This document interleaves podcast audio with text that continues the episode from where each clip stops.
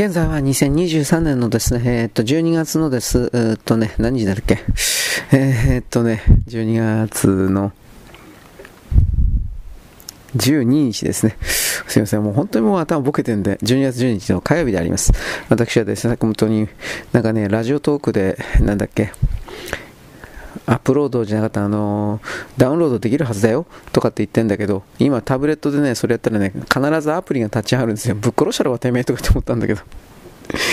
ほんとムカつく。いろいろ思った。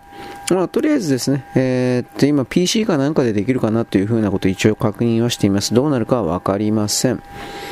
で、えっとですね、米国においてというふうに、さっきあの、ちらっと言ったけど、今、米国のマスコミメディアを視聴率のですね、上げている男誰かというと、もちろんトランプ大統領と、実はイーロン・マスクです。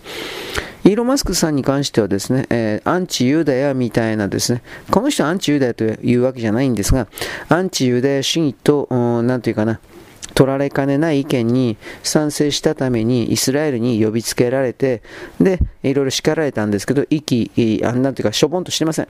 意気高揚。だけれども、イスラエルとの間にですね、スカイリンクだったか、あれに関する、うん、使用許可というか、ハマスの、ハマスというかパレスチナの連中に、スカイリンクを使わせない、えー、っと、イスラエルの許可の時だけしか使わせないというか、なんかそんな風な約束をされて、今その制限のもとにあったはずです。で、イーロン・マスクさんに関してはですね、過去ツイッターが永久凍結したようないろんな人、トランプ大統領、テイラー・グリーン下院議員、これらの口座を解除してですね、えー、と、復帰を認めました。認めたけど、まあ、トランプ大統領は戻ってないけどね。で、えっと、タッカー・カルソン、これは FOX をクビになりましたが、あのー、X に投稿することで高い人気を逆に得まして、で、近く独自のですね、タッカー・カールソンの自分の専門局を開始します。毎月7ドルで登録できます。んで、あのー、ディズニーとかね、あの、ポリコレの大きな広告主を失ったんだけど、使用者を、利用者を大きく増やしてるんです。X は。具体的な本当の収入は言わんけれども、利用者が増えてるのは間違いないんです。あの少なくとも前の、前のツイッターよりもはるかに利用者増えてるんです。だからどうなんですか？ね、多分それは、トゥルースソーシャルと、掛け持ちの人が多分だいぶ増えたんじゃないかなという気はします。戻ってきたということですね。トゥルースソーシャルやめたわけじゃないけど。はい。で、その中で X はですね、4日5日前にアンケートを調査しました。それは何かというと、アレックス・ジョーンズのツイッター復帰に賛成か反対かということのアンケートを問いました。そしたら200万人のユーザーから回答があって、140万人、140万人が賛成しました。アレックス・ジョーンズって何か、僕はこの人に関しては正直味方なのか敵なのか未だによく分かってない。アレックス・ジョーンズ誰かテキサス州でですね、まずラジオ局を経営しています。ネットではですね、インフォウォーズというですね、発信媒体で盛んにですね、ちょっと超保守的な、いわゆるネトウヨ、いわゆる中道右派というかネトウヨですね、局みたいな発言を繰り返していた人です。物議を醸してるんで、アンチユダ、陰謀論をずっと展開してきた人であるために、ツイッターばかりがですね、YouTube で彼の過去のチャンネルアーカイブは全部消去されています。Facebook も永久凍結になってます。だけど、人によったら、このアレックス・ジョーンズというのは、実はカバールの側の偽物であって、えー、つまりカバールの側から送り込まれた工作員であって、本当のアンチカバールではないって言ってる人もいます。どうかな？なんと見えない。で、左側メディアはですね、非難攻撃すりゃするほどですね、アレックス・ジョーンズの番組の人気が高まってですね、だから炎上商法も上手に使っていたということでしょう。で、ラジオのゲストにですね、ロンポールだとか、ロンポール議員であるとか、パッド・ブキャナンたちも、こんな有名どころも出演しています。自分の経歴に傷がつくか、つかないかということを考える議員たちのことを考えれば、軽はずみにアレックス・ジョーンズに接近するということはしないはずです。だからある意味、それららのリスクを冒してでもアレックス・ジョーンズとつながっていた方が自分の発言力の強化になるというふうにこれら米国の有名人たちというかそれは考えたということでしょう。であの数々の今不正スキャンダルでハンター・バイデン起訴されておりますけれども、アレックス・ジョーンズの復帰というものをですね、彼は民主主義と言論の自由を踏みにじるものとして、えー、イーロン・マスクを批判して、お前にそんなこと言う資格あんのかよと俺思ったけど、で、さらにアルゴア大統領、元副大統領はですね、ツイッター X みたいなソーシャルメディアが、第二性民主主義をよりうまく機能させるために存在していたバランスを破壊したと発言しました。で、これどういうことかといったら、お前ら庶民は黙ってろってことなんですよ。全部エリートと言われる人たちの全て俺たちが勝手に決めるからそれに従えと言ってるんですよ。早い話がゴアの言ってることは。ゴアは明確にいわゆるカバールディープステートの側の人です。ゴアは、えー、機能している民主主義というのは集団で推論するための基礎となる共有知識基盤に依存しているけれど、アルゴリズムに支配されたソーシャルメディアがこのバランスを崩していると述べたわけです。で、アルゴはこうしたネットは禁止されるべきだと暴言を吐いたわけです。このアルゴリズムに支配されたソーシャルメディアというのは、いわゆるツイッターであるとか、あらゆる SNS が採用している、あの、ツイートの配置をですね、決めるだとか、そういうことの意味、いいろいろなプログラムのことを指しているいるんだろうけれども、それらがいわゆる少数のエリートを受賞するアルゴアみたいな人たちのあのコントロールを外れてしまっているから、彼らの言いなりにできないから、だからムカつく、禁止するべきだと言ってるわけです。こいつら本当に何なのかね、本気で。ムカつくことしょうがない。ムカつくこと仕方ないというか、本当ムカつくね。いろんなこと言うけど。はい。あとはですね、あのー、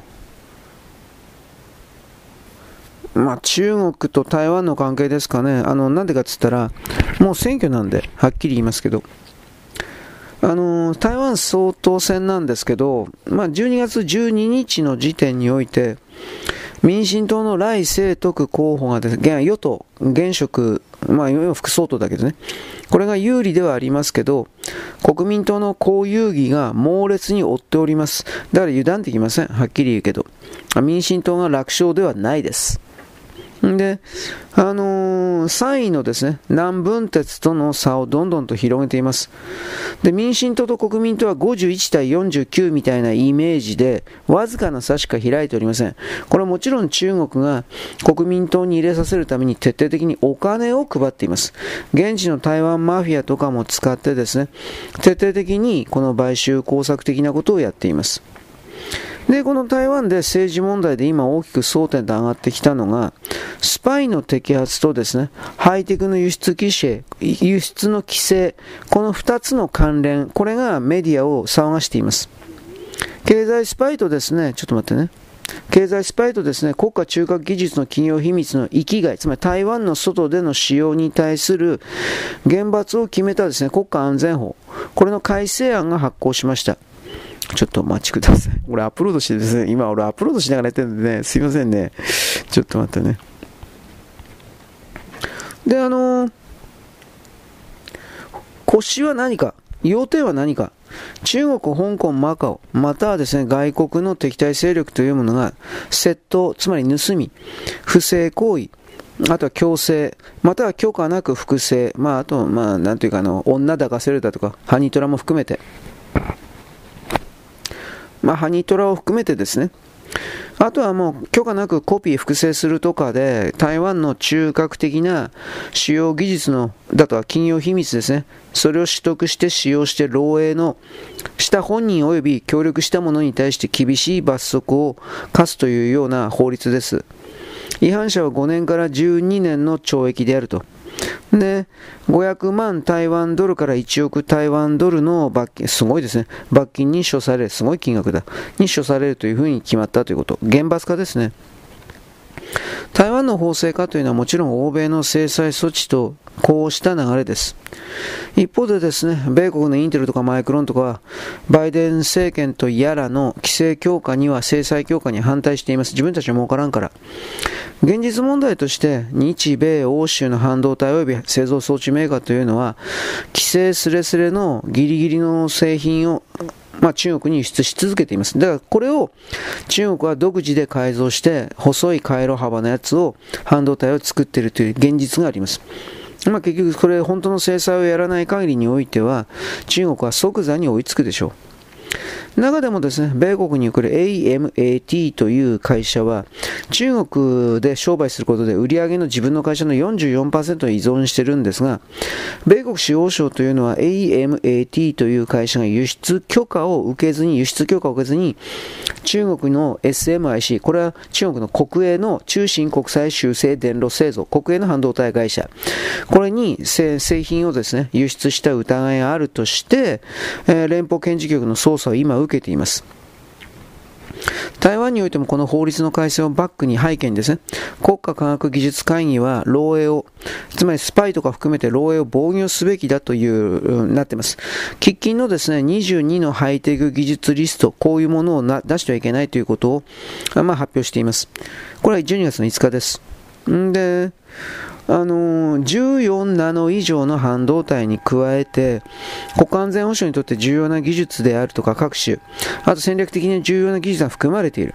具体的においてはドローン、ミサイルで使用されているような軍事グレードにおける 3D アクティブフェーズアレイレーダー技術だとか、宇宙航空とか農業だとかサイバー防衛技術とか量子コンピューターによる暗号解読技術だとか、サイバー攻撃に対抗するポスト量子暗号技術だとか、だから量子暗号技術のさらにその先ももう人類はあの研究開発しているということなんですが、まあ、広範囲にわたります。とにかく中国に何もやるなということはっきり言うけど、それは正しい。で、この評議会は、あの国家安全評議会、科学技術会議は、あの20かあ4月までさらに追加のリストを出すというふうに言っております。で、加えて厄介なのはですね、実は台湾軍の高官たちに対してのスパイ事件です。軍の高官のですね、機密漏洩事件が相次いで摘発されています。で直近においてもですね、陸軍航空、まあ、この間言ったね、航空特殊部隊司令部の中佐がですね、社某中佐、社中佐なんですが、退役軍人のですね、あの、陳という男に率いる中国スパイ団からバンコクに招待、女接待でしょうね、されています。ちょっと待ってね。もちろんスパイをですね、してくれた見返りに女、娯楽、何でもかんでもやりたい放題ですよ。で、あの、中台戦争が発生した時に、社の家族、社ファミリーをタイに避難させて、月額20万台湾ドルを、これ死ぬまでなのかどうかわかんないけど、提供するという条件と引き換えに、CH47F ヘリコプターを海峡の中国の空母まで飛ばすことを提案したとされます。これ本当に売国の行為ですね、これどう見たって。いや、まあ、所詮は同じ中国人だなってやっぱ思うわ。で台湾国防部のですね帝国帝国政部長さんはですね国防大臣は台湾人をスパイ活動に参加させようというような中国政府の試みというのはもはや無視できずに相当深刻な程度になっている。これはもうとんでもないもんだというふうなことを言ってるわけです。あのー、11月27日でしたよね。これちょっと待ってね。よいしょ。あの、現役軍人の10人、退役及び現役軍人の10人を中国に対して情報を漏洩したというスパイ容疑で起訴しているわけです。国家反逆罪。容疑者たちには終身刑を求刑したわけです。で、ここでさっき、この間言ったけど、台湾北部の防衛を任務する攻撃ヘリコプターのヘリ、うん、飛行隊、ヘリコプター飛行隊と、正戦闘部隊で構成される航空特殊部隊601旅団の隊員、落下傘大隊とかみたいなのを含める全部の隊員が含まれているということです。ちょっと待ってね。まあ、あとはですね、あの、花東と書いて加藤防衛司令部に勤務のした後に金門防衛司令部に行って、金門とバスの防衛を担当した人間がスパイに下っただとか、まあまあ、とにかくですね、めちゃめちゃやってるわけです。つまり、こういうことが、どんどんどんどん、あの、増えてるんですね、台湾今。どうなんですかね、やっぱ経済的におかしなことになってるからかなとも思うけど、なんとも言い難い。つまり、もっと言えばね、まあ、日本人だったらあんま人のこと言えないかもしれないけど、日本人よりもはるかに中国人、台湾人というのは、まあ、朝鮮人もそうなんだけど、現世のことしか考えない人。といって別に僕は来世が生まれ変わるから今貧乏でよくなよくなれとかそんな意味で言ってんじゃないんだけど心に金と現実利益しかないんですぐ転ぶんですよ。どいつもこいつも。男も女も若いのも。年寄りも。だから、さらに同じ中国語で読み書き思考しているからっていう言葉を僕は出すけど、どうしてもその、簡単に裏切るという傾向が強い魂、人々なんだろうなと言わざるを得ないわけです。うん。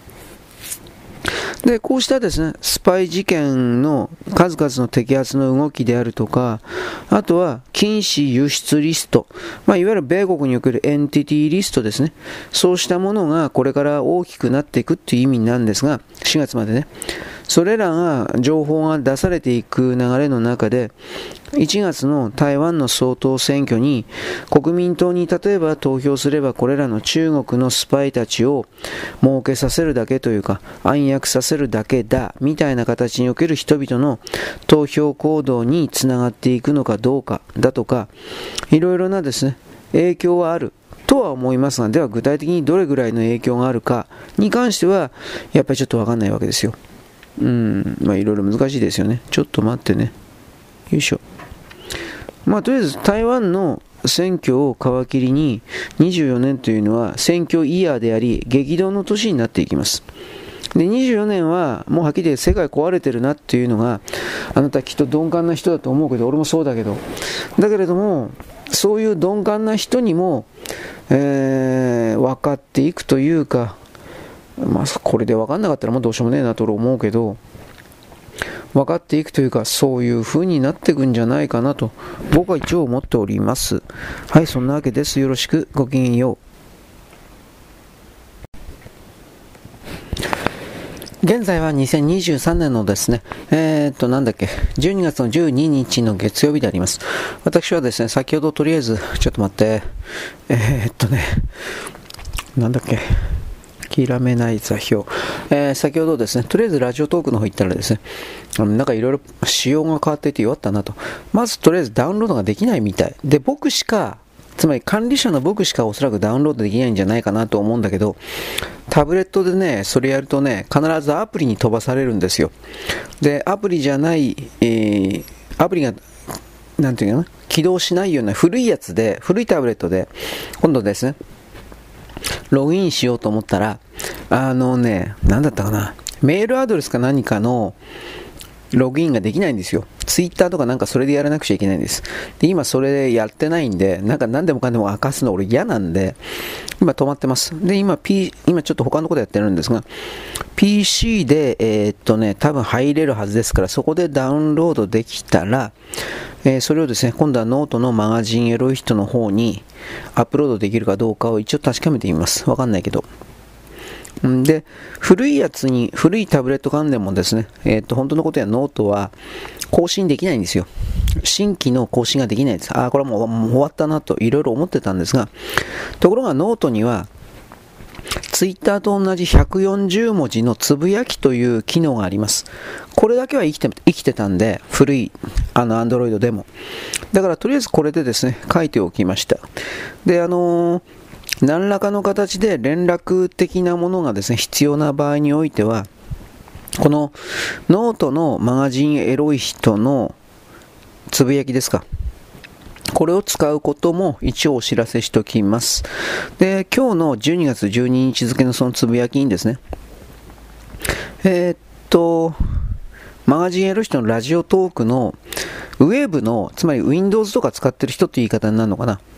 そのあのー、座標というか、アドレスか、あのアドレスを貼っておきました。これは何かというと、そこから匿名でもアカウントとか全く持ってない人でも800字以内で、えー、回数は無制限だったと思うけど800字以内で匿名でメールを出すことができメールというか、うん、まあメールですね。を出すことができます。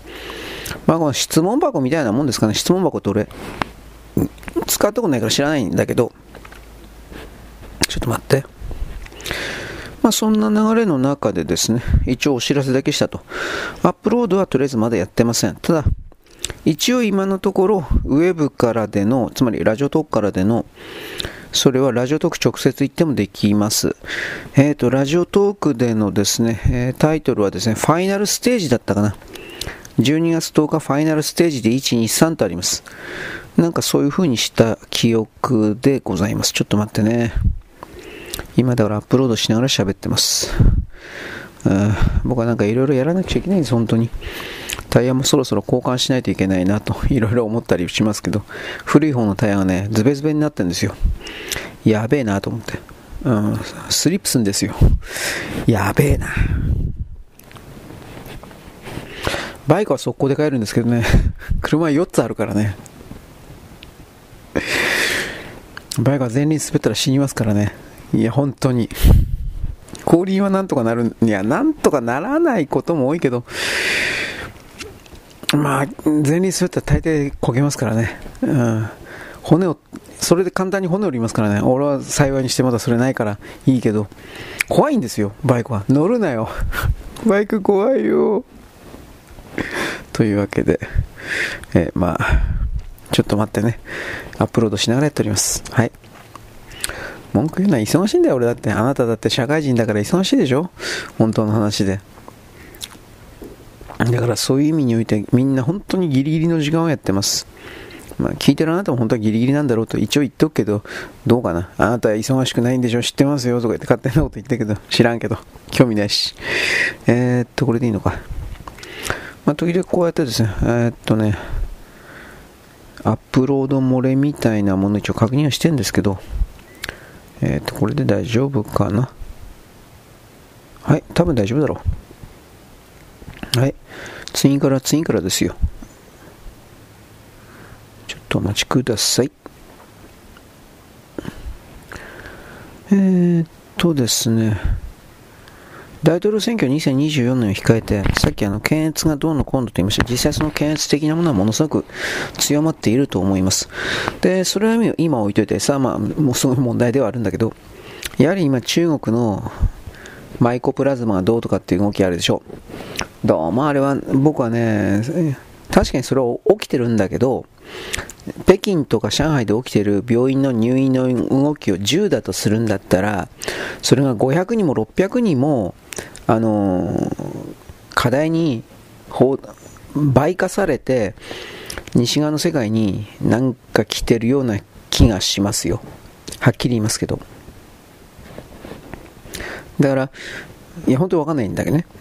だから、そこから考えたときに、えっ、ー、とね、どうしたっけ？やっぱ大統領選挙の時になんかやるんじゃないかな。うん。これでいいのか。えー、っとね、俺はもうアップロードして何が、何やってるか分かんなくなるよ、本当に。これ、これ昨日やったっけ？どうだったって。それぐらいにですね、ちょっと待って。えー、っと、タイトル何だったっけ？あ、ヘッドラインか。はい。ね。えー、まあ、とにかくめちゃめちゃくちゃでございますな奥さんってなもんです。奥さんがエロくてですね、やらせてくれてどうのこうのとエロビデオと見ますけど、実際はそんなことないですよ。みんな忙しいんで。あんなエロビデオみたいな奥さんおらんけどなと僕は思います。あの別に僕は常識派というんじゃなくて、そういうんじゃなくてね、みんなエネルギーないから、そんなエロいことやってる余裕ないんですよ、本気で。なんでそういう、まあ、幻想を持ちたいんだけどね。みんな幻想を持ちたいんだけど、うまいこといかないですよね。いろんな意味で。と僕は思います。ちょっと待ってね。えー、よくわかんなくなっちゃった。これでいいのか。マガエロヘッドラインですね。多分ね。多分。はい。えー、っと、なんだっけ？あ、これか。マージェル1レポートでいいのか。はい。報告書ですね。はい。はい、というわけでね。米国の中でもね、あのこれ、どう取ればいいのか分かんないけど、おそらくワクチンだと思うんだけど、このワクチンだと思うんだけどというだけでもう削除されるんじゃないかと、僕も本当に、本当にビクビクしてるんですけど、本当弱ったな、この、もうこの削除嵐が多すぎてね、もう嫌。まあ、とりあえずですね、あなたがクレバーな人であるのはこの間も言ったけど、多分あなたは Apple Podcast で聞いてると思います。で、Apple Podcast のブラウザーじゃなくて多分アプリで聞いてると思うんだけど、ブラウザだったらね、消されたらもう対応できない。アプリだったら、多分、多分なんだけど、昨日も言ったけど、あのー、Spotify でアップロードされた瞬間に、多分、多分だけど、えー、Apple Podcast の方に、えー、っと、即座に同時に聞けるようになると思う。マガジンエロい人さんのなんとかって。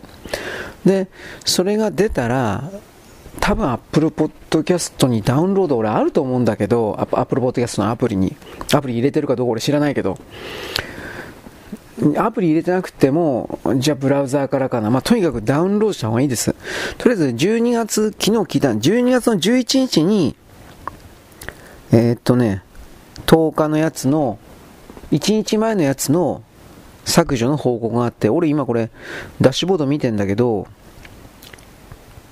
一応サあサービスパック、うん。サービスパックの1211は一応残ってるんですよ。で、マガジンエロい人の1211も残ってるんですよ。で、1210はないんですよ、やっぱり。俺勘違いしてた。1210だった。うん。だからそれら踏まえて、本当に検閲世界だなということの、それいいとか悪いとかじゃなくて、それ現実なんだから対応するしかないでしょ。と言っても、まあ俺かっこいいこと言ってるけど、そこまで言って別に、別にそこまでしてあんたのその配信聞きたくないよって、うん、間違いなくそうなんですよ。世の僕は自分をですね、こんな風にちょっと大げさに言ってますけど、僕にそんな商品価値ないんで、それだったらいいよ、めんどくせえからやめるよ、こんなもんですよ。みんなそんなもんです。だから僕は、でもそうじゃない人に向けて一応調べて、ああ、私はあなたの配信がなければ生きていけないの、みたいな人に対して言ってます。そんな奴はいないと思うけど。いたら気持ち悪いと思うんです、僕は。あのー、ラジオトークの詐欺師たちに、だったらね、そういう人に言ったら、もう私の、私はあなたたちのこと尊敬していますとか、金ちょうだいとか、これやるんだけど、俺絶対そんなことしないから。俺はっきりそんなやつ、あ、気持ち悪い。こいつここに気持ち悪い人おまわりさん、ここに気持ち悪い人いますとか言って、そういう人だから僕。ということなんでね、今いろいろと頑張ってるつもりではあります。ちょっとお待ちください。えー、っと、これでいいのか。まあ、あのー、どれだけ、まだ見てないんですよ、ルールの方は。どれだけ削除されても、24時間ぐらいそこにあるんだったら、あとは取る人は頑張ってくださいっていうだけだし、どれだけ削除されても、あのー、なんていうかな、アカウントが残ってるんだったらまだいいんだけど、新規アカウントにしたら、その、前にも言ったけど、今サブアカのこと言ったでしょう。サブアカはあるけど、あれはその Apple Podcast に今全然繋がってないんで、Apple だけじゃない、他のところも。そうすると、サブアカにアップロードしても、Apple Podcast にそもそも、あのー、表示されないし、そもそも Google の検索にすら出てないはずです。まだ、マガジンの人。フリーダムって。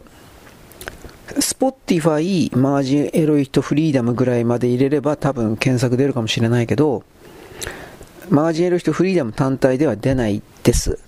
多分。だから、厳しいんですよ。誰も見てないから、あくまで予備で作っただけなんだけど まさか作った後にこんな風になると思わんかったんで、弱ったね。もう一個ぐらい作っといてもいいんかな。うん。まあ、作ったところでだからどうだっていうのあるんだけど。まあ、あとはね、だからそんなんだったら、この間見てマガジンエロい人のブランドで検索する人がいるから、1、2、3、4。まあ、それだったらあれですよね。ノートの方に音声アップという風なことを多分やってった方がいいんだろうなとは思う。思うけど、まあどうかな。ちょっと待って。えー、っとね。まあどんなものにもさ、飽き、飽き、飽きてくるっていうのはあるから、多くの人々が、例えば僕の配信的なものを楽しんで聞いてる、ためになって聞いてる、ムカついて聞いてる、ムカつの方多いっすね。だとか、いろいろあると思うけど、必要とされなくなるんですよ。基本的にはみんな。そういうこと分かってるんですよ。永久に自分でなければならないだとか、自分がいるからこそみたいな、そんなことはありえないんですよ。すぐ代わりが出てくるんですよ。この概念を傲慢である人は気づかないんですよ。まあ、それをいい方に考えて、自分だけ、自分は生き残るために一生懸命努力しているか、うんぬんとか、そういう風な言葉を作って、やる人もいますよ。それも僕は否定はしないんだけど、どうだろうね。うまいこといけばいいですよ。そういう思惑がうまいこといけばいいですよねっていう言葉しか僕出せないね。それは。1、2、3、4、5、6、7。これでいいのか。はい。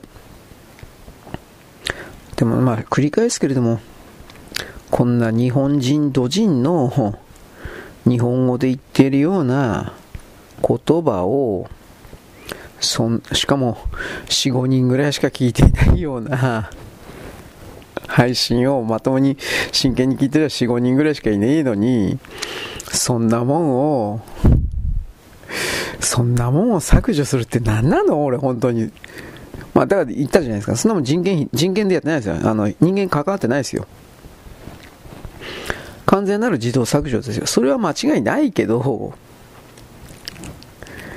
人間というのはテレパシー持ってないから、あのー、今のところその文字と言葉、音声情報のそれ以外意思伝達の方法ないんですよ。で、その部分をこんなにシステマティックに公然とですね、削除するっていうのは何なのっていうことなんですよ。僕さっきあの、アルゴア副大統領のこと言ったけど、あいつは自由な言論というものを、本来のバランスというものを SNS が破壊したからこれは禁止するべきだみたいなことを言ったけど、それは結局さ、自分たちが、自分たちだけが今まで騙せてきたのに、それらに、それらに大きなライバルが出た。つまりアルゴアたちはエリートと称するあの人たちは自分、既得権益者なんですよ。既得権益者が自分のその利益を奪われそうになった時に死に物狂いで本当に死に物狂いで相手を殺すぐらいの勢いで実際殺すというふうな形であのー、抵抗運動するのは当た当たり前です。どこだどこでもそうなんですよ。国鉄が民営化された時にされていく流れのと時にどれだけあのあの中にいる共産主義者たちが抵抗したのかということを僕たちは知らないといけないんですよ。はい。というわけで、ちょっと待ってねくださいね。一旦ちょっと一時停止します。はい。で、ここからですね、あの、記事の、まあ、記事ネタ探しという風になりますが、トヨタの主力ブランド、これ多分、えー、っと、ラングルだったっけ？ラングルじゃなかったかな。違った。はい、すいません。トヨタのですね、国内販売版。あの、結局ですね、注文、注文が殺到しすぎて、もう対応できない。アルファードとかアクア、うんぬんかんぬん。とりあえずですね、注文制限をやってる。売れて売れてしょうがないから。だって、えー、っと、僕これ詳しく知らないんだけど、多分これハイブリッド車だよね。俺、あの、この間再販したランクルのことだと思ってた。でもあれ、あれで4、俺はあんな金お金ないけど、あれでもあれだけのもので480万だったか本体。多分安いんじゃないかなと思う。本当本当の話で。でもまあ、ああいうの好きな人っていうか、目的のある人でないとあれは買わないよね。あれ趣味で買うような車じゃなくて、多分なんかの職業的目的ということだよね。はい。まあいいです。現代自動車がですね、日本市場に投入した売上促進。まあ、ないだろ、そんなもんは。はい、次。えー、っとですね、これ何？気違いだな。えー、っと、あ、ちょっと待って、でもこれやっとこうかな。シェア0.15%。まあいいや、どうでも。あのー、韓国の自動車なんか買わず日本でも在日でも買わんよ。で、中国人も買わんよ。中国人は中国製の車をですね、買えって言われて無理やりいやいや買ってる人がいるらしいんだけど、ああ、でもいないだろうね、やっぱり。買ってるふりぐらいはするんかもしれんけど、会社に置いておくだとか。なんか確か中国のでっかい会社がどっか、えー、都内のどっかにあの、アンテナショップなんかでかい機関店舗を建てたそうだけど、その後の話全然聞かねえよ。どうなったのかな多分何一つ売れてないと思うけど。あ、中国の高級車に1個売れたんだったかな。あのー、在日華僑かなんかに無理やり買わせたんじゃなかったかな。なんかそう、そういうの。はい。えー、っとですね、ゴジラのマイナスワンはですね、なんかよくわかんけど、政府の陰謀だそうです。あ、そうですか。意味わかんない。東京新聞のコラム。えー、政治から国民の目をそらすための陰謀だって、バカじゃねえの、こいつ。唐沢さんが言ってる、唐沢俊一というのは、え、ー、とね、唐沢直樹のお兄さんです。はい、僕、唐沢直樹の漫画家さんはですね、結構好きなんですけど、今どこで何をやってるのか知りません。多分連載はどっかでしてると思うんだけど、わからない。まあ、どうかね。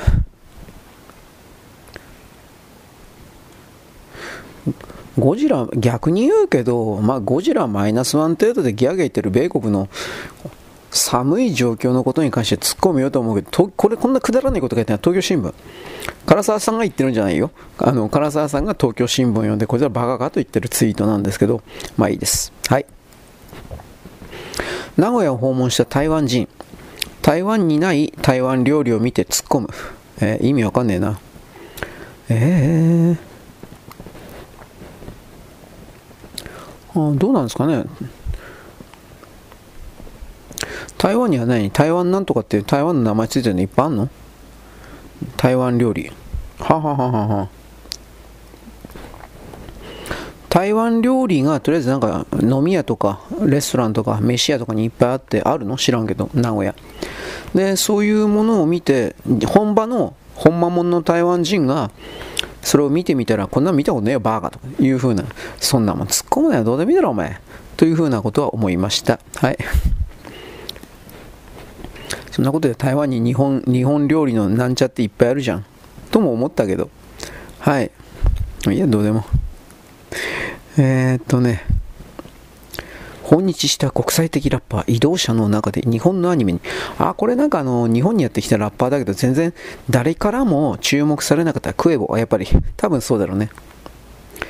あのクエボですねあのスクランブル交差点かどっかであのいたんだけど誰からも声かけてもらえなくってどうのこうのという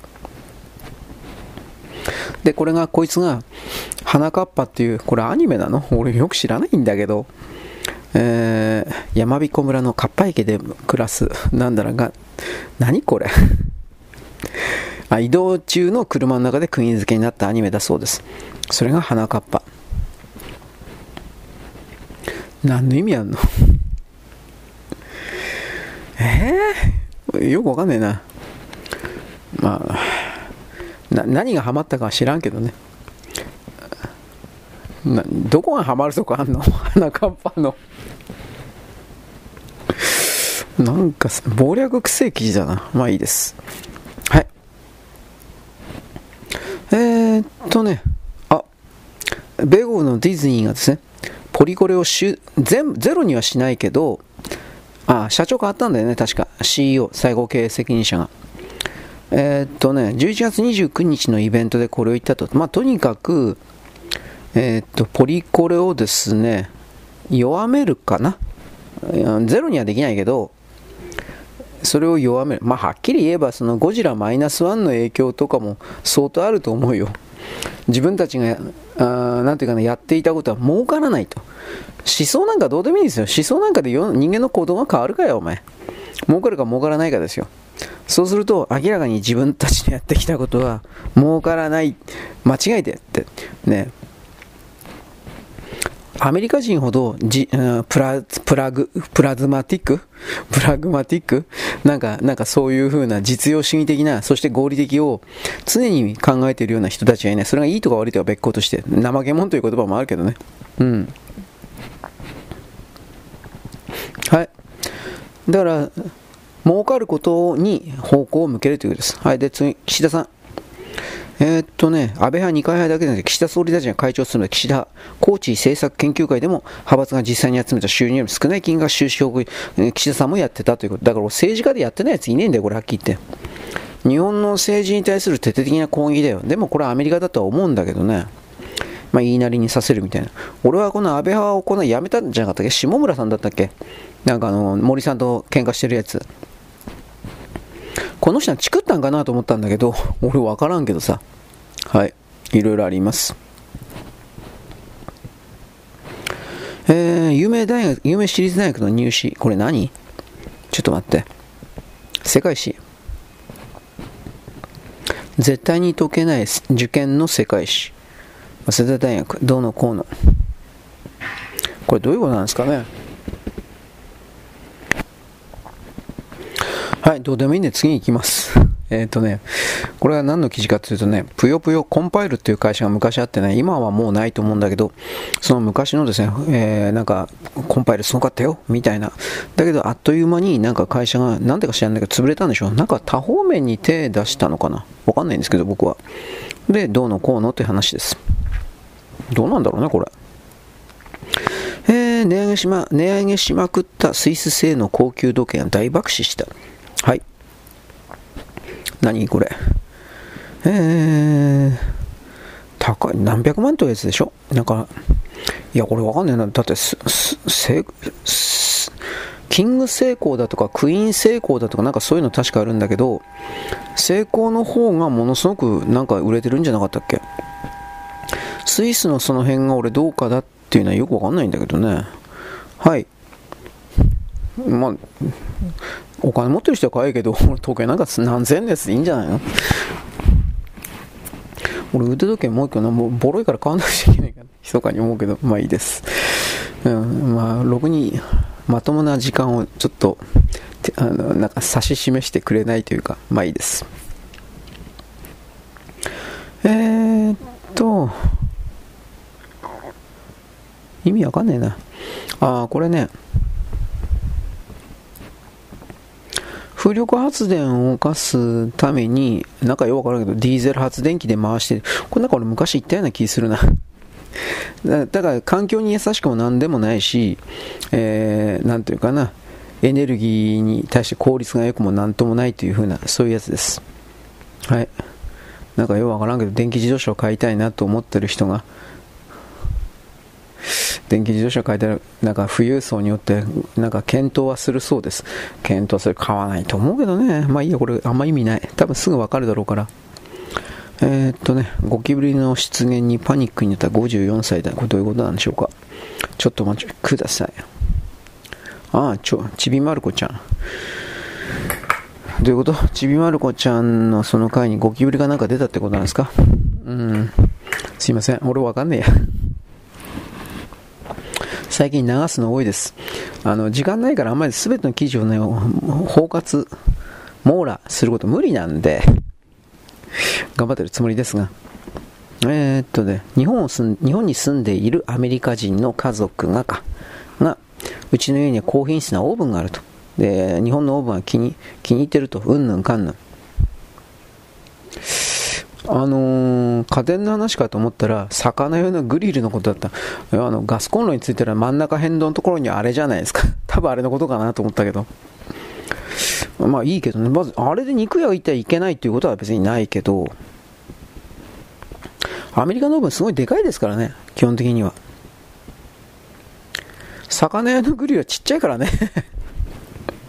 言わ、確かにそうだね。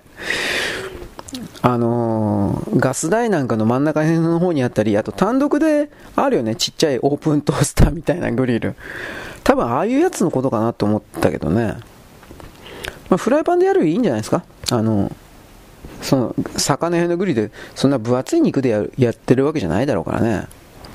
なんともわからんけど、まあ物は使いようですよ、それは。そのことを思いました。はい、次。まあ、この次々ってのは良くないですよ。もうちょっと掘り、掘り下げてとか言って。いや、そんなこと言われてもな。俺中身ない人間にさ、中身ないですよ、僕は。中身のない人間にそんな要求されても俺困るなとか言って。それはあるね。きっとね。はい。こんなもんでいいのかな？ちょっと待ってね。えーっと。いくつぐらいあるのかな？えー、っと、松野官房長官に対する不信任案決議反対多数で否決。リニア川勝一旦とどまって改めて考え直す必要がある。アンミカ、両親はキリスト教を信仰していて、教会の手伝いのために日本に来日した。あれ、こいつ不不法入国じゃなかったっけ？密入国だって話なんだけど、どうなんだろうな？中国公的医療保険から医療の数千万人脱脱落。うーん、まあどうなんだろうね。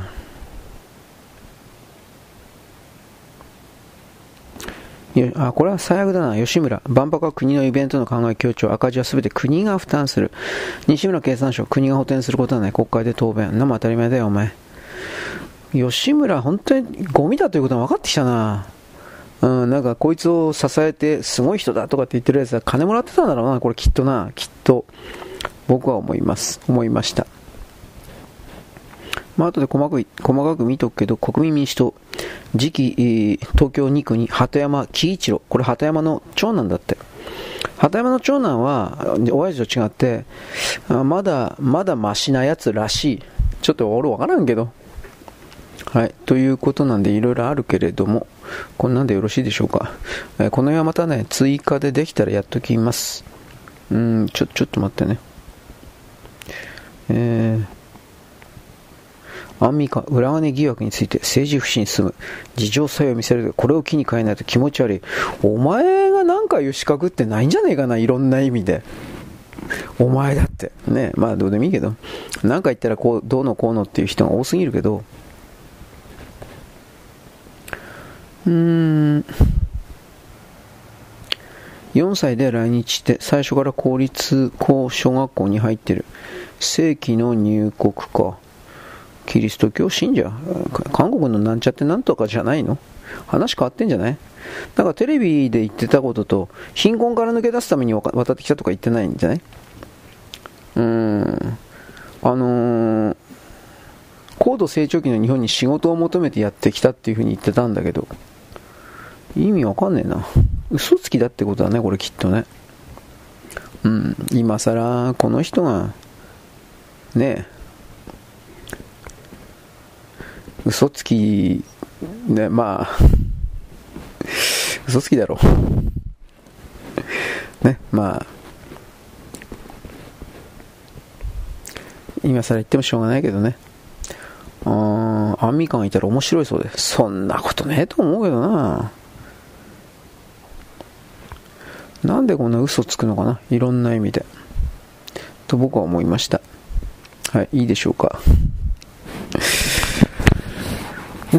まあ、芸能人は結局自分が自分に商品価値があるみたいなこと言わないといけないからどうしてもあの普通にへっちゃらに嘘をついちゃうんだろうけどそんなことばっかりやってるからあの誰からも信用されなくなるんじゃないかなほんでそんなことばっかりやってるから。僕はそれを思いました。はいちょっと待ってね。えー、っとね。おはがき的な何か。えー、っとね。えー、っとこれはこれはアンミカの記事。ああとねあの基本的にはなんか全部とりあえずお金もらってるよみたいなことが、ね、あの政治資金パーティー的なことが、お金もらってるよみたいなことがだんだんバレてきてるので、なんかこれは、なんというか、ちょ、ちょっと待って、あ、俺が。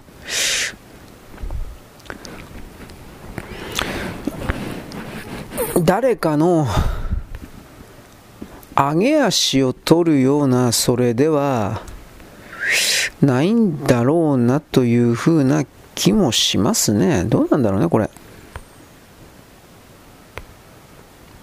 はい。というわけでですね。そんなとこでいいのかな。いや、ああ、ちょっと待って待って待って、ちょ、っと待って。これだ。えい。え、あ、繋がった。ああ、だからね、あの、なんだっけ、あなたのサーバーかなんかの攻撃があってどうのこうの。なんでかじゃない、この古いやつ、古いアンドロイドしかこれはね、起きない現象なんですけど、ちょっと困ってましてね。で、そのことに関してですね、えある程度は。まあ一応今のところ待てばなんとか繋がってくれたりすることはあるんで、このことは何度も言ったと思いますけど、なんとか頑張ってるっていう風な言い方なんですが、えー、ちょっと待ってね。34と。よいしょ。34と。なんだっけこれ。えー、っとね。俺これ何書いたっけ？やべえな、俺本当によくわかんなくなっちゃった。ちょ、ちょっと待ってください。え、っと、今ね、ファイルの番号だけチェックしてます。いやだけど本当にね、この、え、ちょっと待って、この、えい、頻発する削除問題は本当いらんことに時間を割かなくちゃいけないから、本当酔っちゃったな。えー、ちょっと待って、これだろ。あれ？まあ、アンミカっていう人もだ、要は在日韓国なんでしょ？で、経験なるキリスト教って言って経験でも何でもないんでしょ、どうせ。僕は勝手に決めてるけどね。いわゆるプロテスタント系信教における韓国だけのローカライズされた、アメリカ人なんか見向きもしないようなお前たちに言ってることはどこキリスト教でも何でもないと軽蔑されるような、それじゃないの？勝手なこと言ってるけどね。パプディストとかメソジストとかなんかそういう、えー、ブランドの高いもんかもしれんけどね。でも結局この人が過去からそのお父さんお母さんが日本の経済成長が羨ましかったんで、自分も幸せになれると思って入ってきた。多分分こっちの方じゃないの？これが先にね、ツイッターでも、あ、というかテレビのインタビューかなんかでなんかそれを言っていて、んで、あのー、それのキャプチャー画像がツイッターかなんかで、えー、っとね、流れてたんですよ。今でもこれ探せば撮れるんじゃないかな。だから、あのー、設定、結局芸能人にとってその自分がかわいそうだとか自分に商品価値を高めるためにへっちゃらで嘘をつくということにおける自分の生い立ち経歴も所詮それは設定でしかないっていうのは僕たちは分かってるつもりだけどあのそういうふうなことが見透かされてないというふうに勝手に思って、そして、なんというかな、だんだんと設定変える嘘に嘘を積み重ねるということをやりすぎるというのは、明らかにこの、まあ、アンミカだけじゃないけど、その芸能人全般、まあ、芸能人って所詮嘘つきだよねっていう、まず、色付けがついてしまうということと、あともう一つを言えば、その、肝心の彼女自身、あこの場合アンミカが、アンミカ51、彼女、なんか抵抗あるな、おばちゃんに、あのー、にも、自分で自分自身の魂を傷つけてる行為だから、そんなことはしない方がいいと、なぜわからんかなと僕は思う。だけど、やっぱり、どうだろうな、自尊心的な何かで生きてる人なのか、ちょっと俺、なんとも言えんけど、傷つけてるというか、まあ、騙してるという言い方でもいいですね。でもそれっていうのは、そういう状態っていうのは、脳の中で、あの、してやったりみたいなことを思ったとしても、体全体なるものっていうのは、私もあなたも含めてなんですけど、人間というのは、脳の中でこうだと勝手に決めて、えー、それをやったとしても、他の体の部門、部署が、おい、そんな嘘つくなよ、というふうな形における拒否、ほとんどの場合、その拒否になるんですよ。なぜならば、大体そういう嘘っていうのは、その、え指とか手とか足とか内臓臓器だとか骨だとか何でもいいけど、そうしたものが求めているものじゃないからです。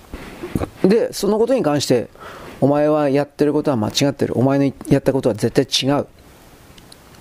ということにおける拒否が始まるんですよ。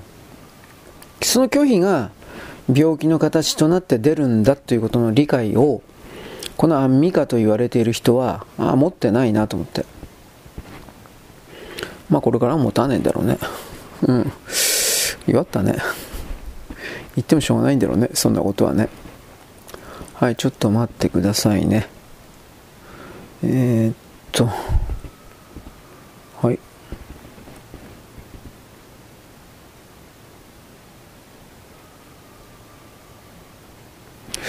まあいろいろあるんだろうけどね。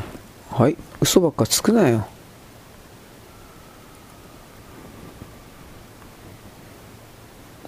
よいしょ。というわけなんで僕はとりあえずですね今ここでちょっとおはがきの返事を書かなくちゃいけないので一旦終わります。はいよろしく。ごきげんよう。現在は2023年のですね12月の11日のですね、えー、何曜日？と火曜日であります。もうネタがないよ。さっきからですね、えーと、なんだっけ、えーと、なんだっけ？えー、ラジオトーク。ラジオトークを含めてですね、いろいろな12月の10日の分がですね、あのー、消えちゃった云々ということで、とりあえずそのアドレス誘導だけしておきました。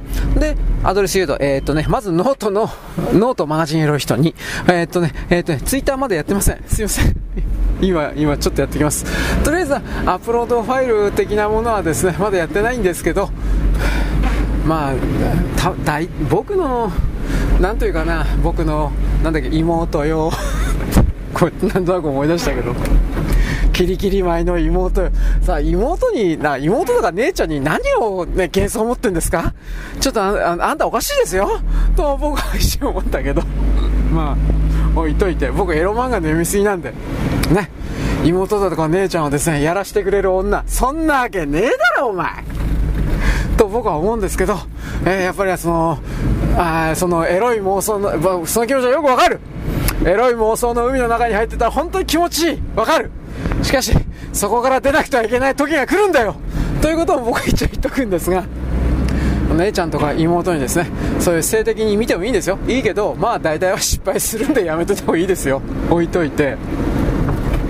えー、っとですね、そのアドレスうんぬん、うんぬん、えー、まだダウンロードしないけど、ツイッターにも貼ってないけど、これ、まあ、終わったらツイッターできたら貼っておきます。あの、そういうことを踏まえて、アドレスだけでも、そういうことを踏まえてですね、もうてんやわんやになってるので、つまり、やっぱね、人間というのは毎日の日常、ルーチンワークの中で生きてるもんですから、あのー、急に違った何かが、スポーンとこれ、入れ込まれると、やっぱパニクるんですよ。慌てちゃうんですよ。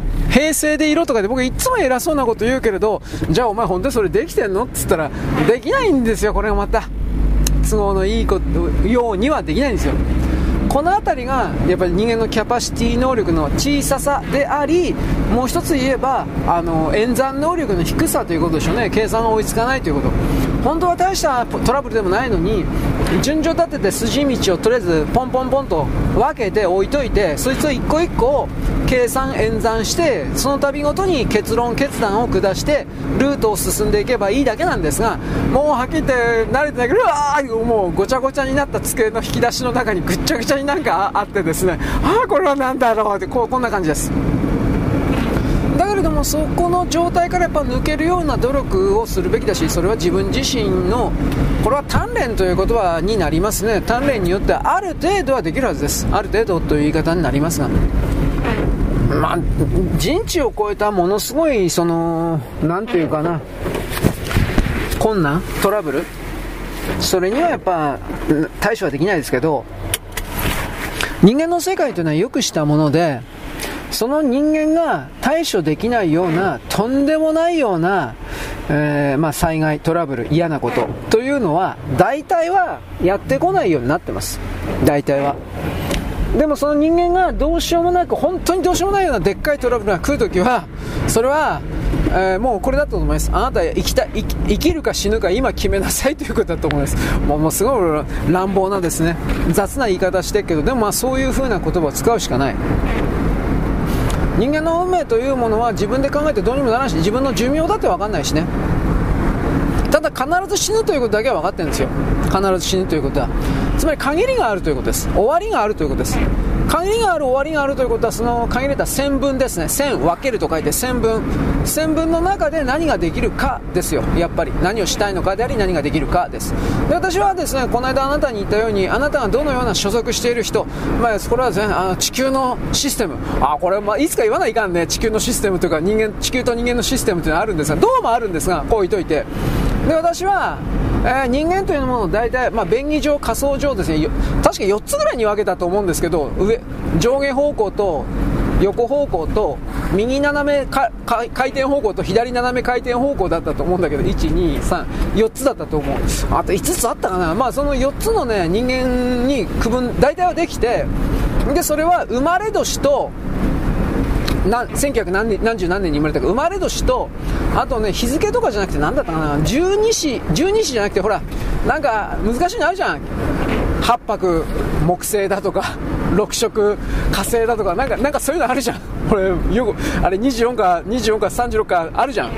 あれとあのー、生まれ年の西暦というものがなんか対応してるんですって。これはユダヤにおける黒点の対応がとか数がとかって言ってるでしょ。あれと同じような概念で、あくまで統計学的なものというふうに捉えてほしいんですが、そうしたものから、あの、人を判断、判別、大体類別、区別することができて、あなたが例えば上下関係だとか規律を非常に既存の常識とか非常に重んじるようなタイプの人だとか、あとは常に世界の革新を求めているような人だとか、あとは世界の保守的な、変わらないでいてほしいみたいなものを求める人だとか、なんかいろいろ、いくつかの精神的な何かを表すような言葉で分類できるような行動と過去の経歴を持っているような人間に、あのー、分類することができるんですよ。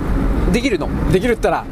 で僕はその中で確か俺まだいつか見返しておくわ。確か俺昔計算したんだけど確か俺はねあらゆる階層を通じてその上下方向横方向斜め方向右斜め方向左斜め方向地球って地球儀をイメージしてほしいんですが地球儀をイメージして僕これ言ってるんですがあのそのどれかに所属する全ての人々に情報知識を伝える伝達するという役割を持ってるか、使命を持ってるといえば、そう、その使命を持ってるとか、そんなかっこいいことじゃないけど、そういうことがやりやすい、そういうことに、そういうことをやれば、能力が発揮できる、こんな言い方ですが、向いている、こんな言い方ですね、向いている人間なんですよ。おそらくはなんだけど。でも僕自身の何かの、えー、欲望、希望で達成するということは、なんかできんというか、やりづらい、なんかあんまり、あんまり得してねえんじゃないかなと俺思うんだけど、なんかそういう人らしいですよ、僕は。ということでですね、いろいろとですね、まあそれなんですよ、僕は、僕は自分の運命に逆らうようなことしないよ、みたいな。大きな力に逆らえないですよ、みたいな。クズなんで。クズはクズなりに頑張ってみようかな、みたいな形で伝えてるわけです。それは今は伝えることは、まあ、ちょっと、ちょっとだけ伝えてるかなとは思うけど、人間の世界の中に本当にごく少数の人間が人間を家畜奴隷のように支配して何が悪いんだっていう人たちが現実に生きており、まずその存在を知るところからだろうね、みたいな。そこから一応僕は入ってます。で、まあ、とりあえずですね、あの、さっき私おはがき、ちらりと何人か読んでたんですが、最近マガジンエロい人と検索しても出なくなりましたとか、怖い怖いよ。出なくなったそうです。俺が一体何か悪いことしたんですか？まあでもそれはその人の例えば使ってるブラウザによるものとかいろいろな考え方があるかもしれません。何でもかんでも関連付けて俺は大物だから俺は狙われてるから俺は特別だから狙われてる。これバカのやることです。俺バカだけどそれはさすがにやらん方がええなと思ってるので。どこにでもいるし誰にでもいるし替えが効くんですよそういうちょっとね突き放した見方も絶対に必要だということを僕は言っておきますはいよろしくごきげんよう現在は2023年のですね、えー、なんだっけ、12月の12日のですね、えー、っとね、火曜日であります。私は先ほどですね、えー、なんだっけ、検索だったか、検索にもうマガジンエロ人出ないんですよ。まあそれやってないんだけど、まあ、まあ、多分本当なんでしょうね。よかったね。Google 村八部怖いよ。ということも思ったんですけど、まあ、今言ってもしょうがないし僕この間教えていただいたですね、えー、ドアブラウザーだったか DOA ブラウザーだったかもう名前よく覚えてないんだけどそれまだ試してないんでそういうことを踏まえてですね特殊な特殊なブラウザーを使ってるとダメなのかもしれませんこれわかんねえ。Google の Chrome とか使うとですね、何言ってんの ?Chrome はマージンエロい人さんの味方ですよとか言って。簡単に表示してくれるかもしれないよみたいなこと言います。どうでもいいんですね。というわけでですね、あのー、ネット空間にやっぱり依存しすぎてるので、我々世界というのは。だから、その中で依存する、つまり依存している状態にすら気づいていないような僕たちの状況というものが、あのー、気づいている間ならいいんですけど、気づかないままにそれが当然だという風になっていくとですね表示されていなければそれはないものだとなるわけです。逆に見てこれ本当に怖いことだと思うんだけどそういうことを真面目にやっぱなかなか捉える人考える人がいないなっていうのが人間世界における問題かなと思います。つまり認識ということですね。僕は認識阻害が嫌だ嫌いだギャーとかっていうのはやっぱりそういうのが多いか大きいからです。まず人間は僕は言葉だけで人をコントロールするやつなんか殺してしまえとかって言うけど言うけどでも結局でも言葉がないとどうにも伝達ができないというかねこの歯がゆさもあるわけです。それを踏まえてどうやって生きていくのか。ね難しいですよね。で僕は一応そのなんだっけ？配信？みたいな、ね、建前かっきれほど言ってるけど、まあ、とりあえずそれを使って、えー、あなたに何かを、あなた、あなただけに何かを伝えてますよ、みたいな、そうなんかな、をやってますが、そういうことをですね、できる限り、あの、あなたを含める、私の配信を聞いてるあなたを含める誰かはですね、あなた様はですね、何らかの形でやった方がいい。本当の話で。それが、そういうチャンネルを、システムを作っておいた方がいいという意味で言いました。それが家族だけに向けるような伝言アイテムみたいなそれかもしれないし、あの、本当に規模の小さいものかもしれないが、そういうものは持っておいた方がいいと私は言います。なぜならばそれが、いざ、えー、今の日常生活的なものがガラガラガラっと崩れるとしてですよ。そんなもの崩れるかどうかわかんないけど、崩れるとして、その時に大きく、あのー、そうだな、何かの役に立つという言葉になるんですか？あの連絡を伝えるときに。と思いますよ。で、この場合の既存の経路というのは、LINE だとか、まあそういうの持ってるから僕たちは平気だよっていう、うん、それはわかるんですけど、その LINE とかに頼りすぎていたら、じゃあ LINE 止められたら終わりだよねってことなんですよ。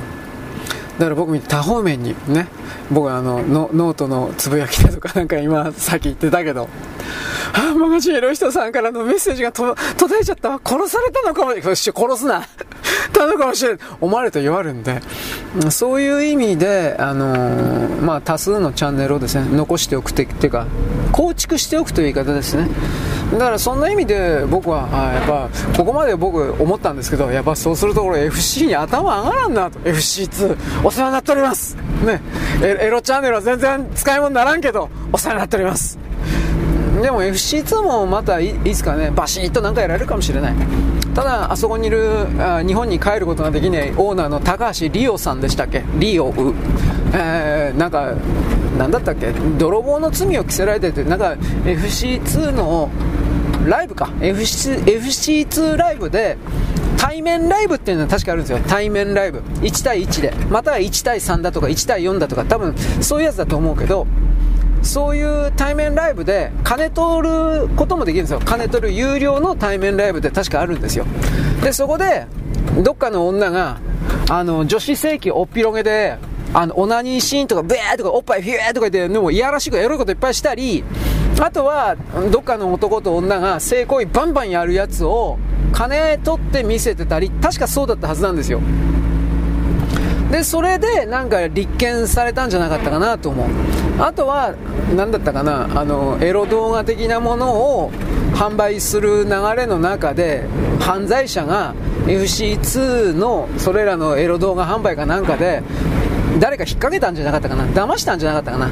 でそういうので監督不行き届き的な感じの罪で高橋理央というオーナーが、えー、っと訴えられたんじゃなかったかな。だから日本に帰国したら即逮捕っていうんじゃなかったかな。なんかそういうの。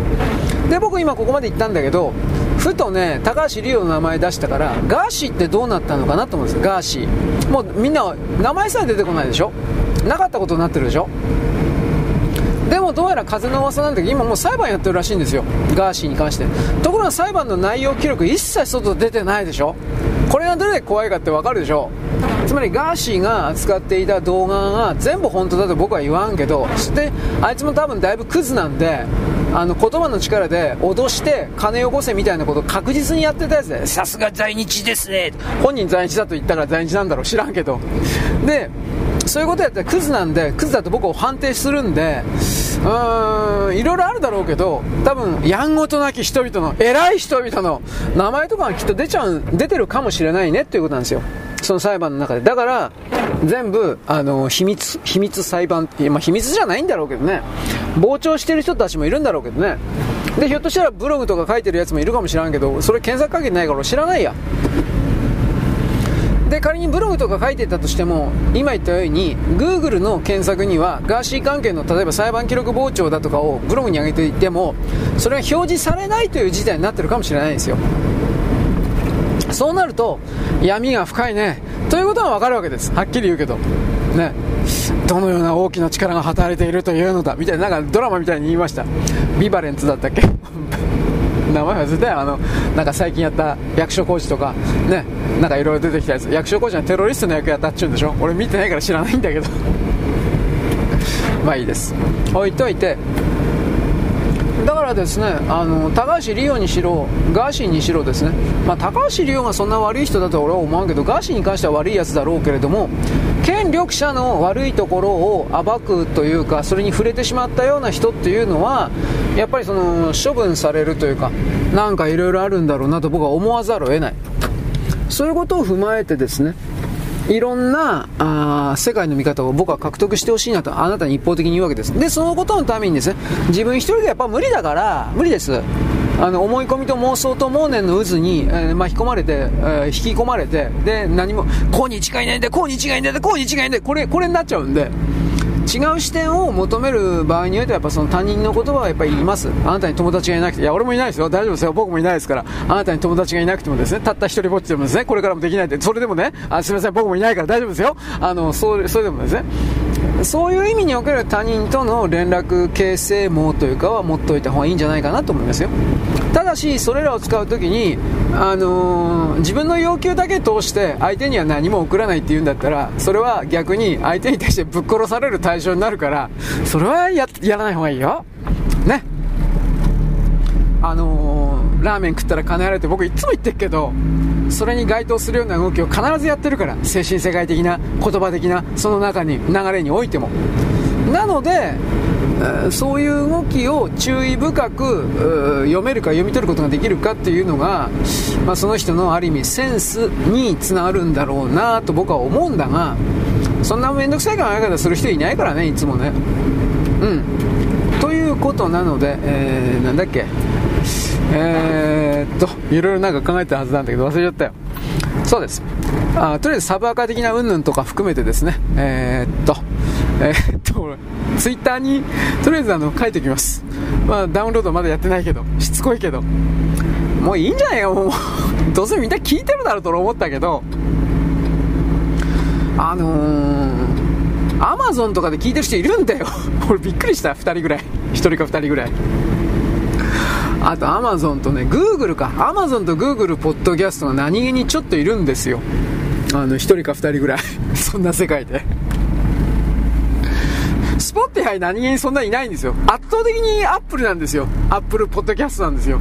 いや、だからそのアップルポッドキャストって、ね、俺アップル買わないかんのかなと。中古で安いのなんか、安い iPhone あるんでしょ？あの、シム、シムフリーあ別にシムフリーなくてもいいや。Wi-Fi で使えばいいや。ということで、なんかやっぱそれ使った方が、要はアップルにしかないアプリあるから、なんかそういうので同じ目線で考えないかんのかなと。聞かれるために、みたいな。すべてはビッグファイアのために ビッグファイアだったと思うけど、はい、ビッグファイアわからない人はジャイアントロボで検索してください。そんなわけで、いろいろと努力している振りぐらいを見せる私なのでございました。よろしく、ごきげんよう。現在は2023年のですね、えー、っとね、12月の12日かなの火曜日です。私はですね、あの、今日のマガジンエロい人どうしようかなと思ってたんですが、とりあえずですね、うん、今考えてるのは、あの、フリーダムの方にしばらく上げていこうかなと思います。つまりマージンエロい人フリーダムの方にですね、上げていけば、はっきりどことも繋がってないからっていうのもあるんだけど、ここで仮にですね、アカウント削除みたいなことになったとしても、これ作ったばっかりのところなんで、ある意味ですね、えー、なんだろう、被害が少ないという言い方が一つできます。で、もう一つはですね、えー、なんだろうね、まあ、周知徹底のために、そういうわけでもないよね。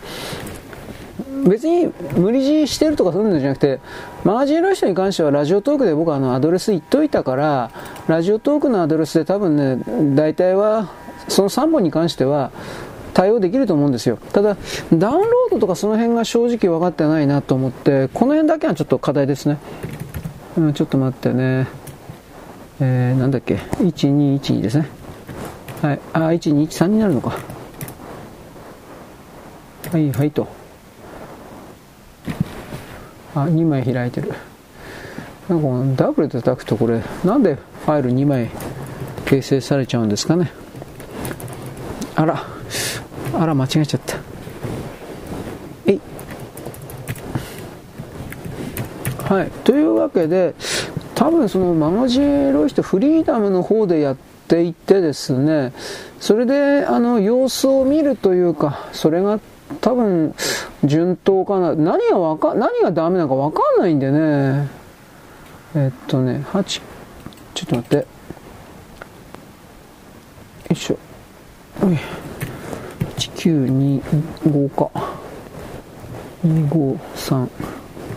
ファイルナンバーです。まあ、このファイルナンバーって言って作った後どうせ消しちゃうから意味ないんだけどね。はっきり言って。テキスト作った後。えー、っと、ちょっと待ってね。酸であり、水と。はい。ということでですね。ちょっと待って。ちょっと待ってばっか言ってんね、俺。はい。ということで、今はですね。そうだ、あの、ツイッターの方のお知らせというかやっとかにいかんなと今思いました。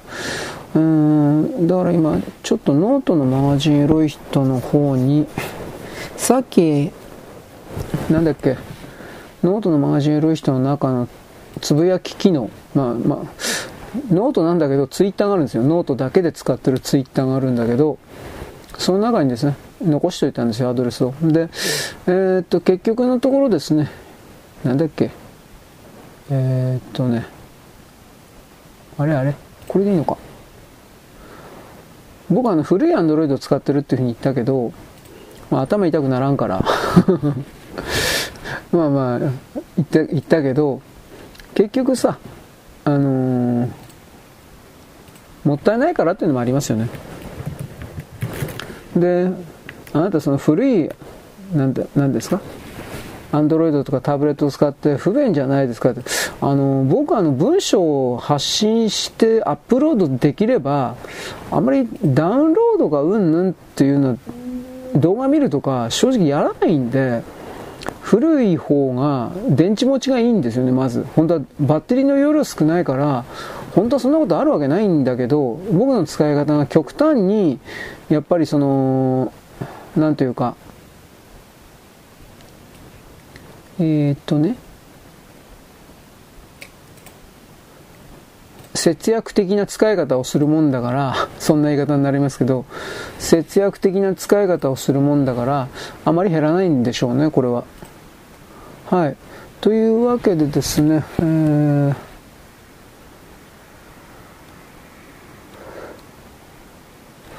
まあ、とりあえずですね、今、ちょっと待って、どこ行ってんのこれ。今、今度ですね、マガジンやる人、ツイッターの方今開いたんですけど、一応そこにですね、今このノートで作った、えー、っと、なんだっけ、ああ、ここ行きゃいいですよみたいなファイルのアドレスだけはとりあえず貼っておきます。うん。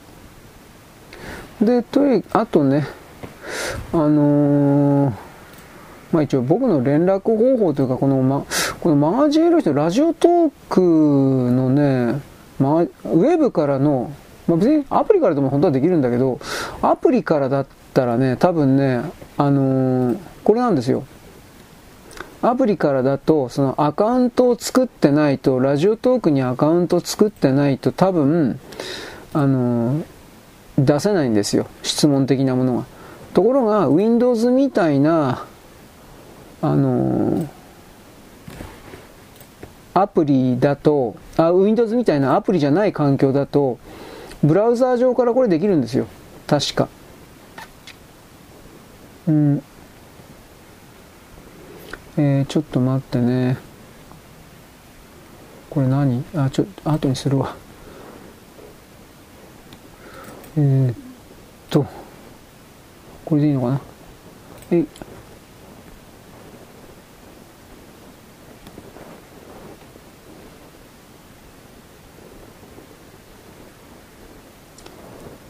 うんこれでいいのかな？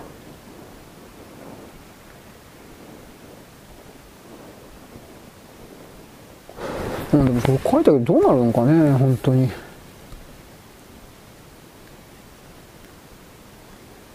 うん。まあいいや。今とりあえずツイッターにこれダウンロードはできてないけどとりあえずはなんだっけ？よいしょ。お知らせ的なことだけはできたから、とりあえず間に合わせでなんとかなるかなと思います。まああの、ちょっと待ってね。そうだな、マガジンロイヒトは、あれだな、フリーダムの方に上げていけばいいなと今本当に思ったわ。はい。えー、ちょっとお待ちください。えー、っとね、ああ、これ毎回お知らせでやっていかないといけないんだな。どうすりゃいいんだろうか。あ、まあ今、これ後で、次から次から。えっとね、ということで、今、ノートパソコンの前にようやくですね、今日のブログ早めにやっつけておかないと、なんでかサブ、サブアカがどうだとか、そっちの方をやっとかんといかんなと、今思ったんで、時間が、時間の配分が、ちょっと今までとだいぶ違うんですよ。まあ、漠然と考えて、求める結果が得られれば、そんなエネルギーのあり、余裕がある人生、毎日をやってればいいですけど、私もあなたも本当に時間もなければ金もないという中で、カツカツでやってますからね、そいつは間違いないんで、だからその中で、優先順位的に最大限、よいしょ、できることをやるしかないよねと、今やってるわけです。なんかヒーヒー言ってますね。えー、ちょっと待って、えー、よいしょ。ちょっとお待ちください。えー、あれ？あれ？あれマジ？ちょっと待って、あ、開いてないのか。すみません。あの、別のファイル開いてなかったです。えー、っと、うん、ちょっと待ってね。踊れば、これでいいのか。あ、いいや、もうこれで。えっと、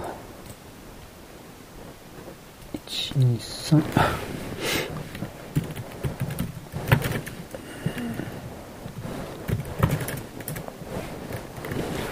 うん。で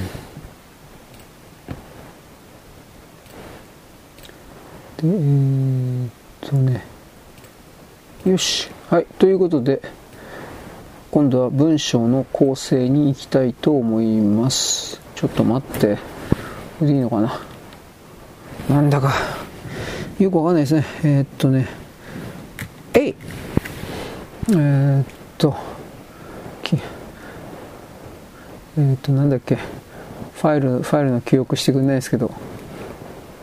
というわけでですね、2023年の12月の12日の火曜日の今日本日後ということになります。まあ、昨日もからやってますけれども、本当に来年はね、あの、米国の大統領選挙控えてるので、検閲が本当に厳しくなっていくと思います。なんでこんな日本人の土人の私なんかのですね、ところの検閲をするのか頭おかしいだろうと。怒ってプンプンとかって怒って見せてもですね、大きな力には勝てないんですよ。何度も言いますけど。で、なおかつ、あのね、ただで使わさせてもらう。お前何言ってんの？これですよ。ただで使わさせてもらってね、この部分をね、なんかいつもネットの中で偉そうな、左側含めて偉そうなこと人たちいつも主張ばっかするけど、まあそれは分かったけどお金払おうねと。ツイッターとかなんか偉そうに言ってるけど、お前ただで使ってんだろうとか、そういう考え方ないんですよ、本当に。なんであんな傲慢なんかないと。つまりこの人たちはですね、ラーメン食っても金払わないという人生をやってきたんだろうなと、左側のですね、いろんな、あ、琉球新報とかなんかいろいろいるだろうけど、そういう風な、沖縄タイムズとか、そういう風な人たちっていうのは、自分の存在というものが、あの、誰かに支持されて維持されて支えられて当たり前だという傲慢の海に使ってるということの理解がないな、いつもないなと思って。それよくないですね。はい。ということでですね、えー、っとね、宿題が終わらないことパニック知らねえよバーが中国の小学生です。知らねえよ宿題ぐらい自分でやれよ。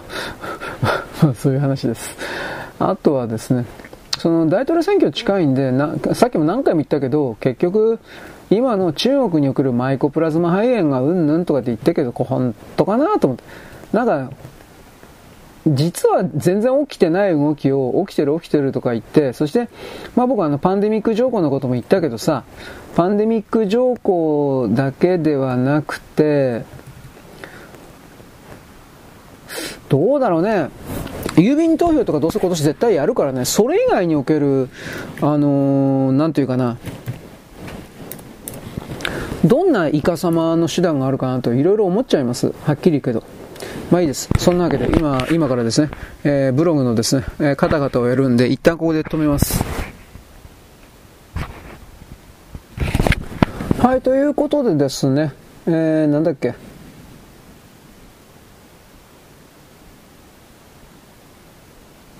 うん、まあ、パンデミック云々に関してはですね、間違いなく中国的な人たち云々がですね、これあの、仕掛けてはいるんですが、米国と。マイコプラズマ云々も含めてね、どっからどこまで信じていいかわからないっていうのはこれ確実にあります。で、その上で、まあ、どう考えたって大統領選挙云々のこれ辺は関係してるとは思うんだけど、じゃあそれが具体的にはどれだけのものになってるかっていうことは僕はわかんないですね。はい。ということなんでですね、いろいろとありましたが、まあ、録音できてなかった。別の方で録音してたんだけど、まあ、まあ、これは大丈夫だ。予備あるから。そんなわけです。よろしく。ごきげんよう。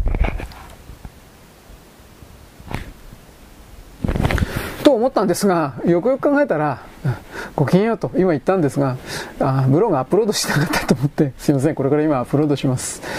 えーっとね、ちょっと待って、アップロードする前に、うん。ああのね、えー、ちょ、ちょっと待って。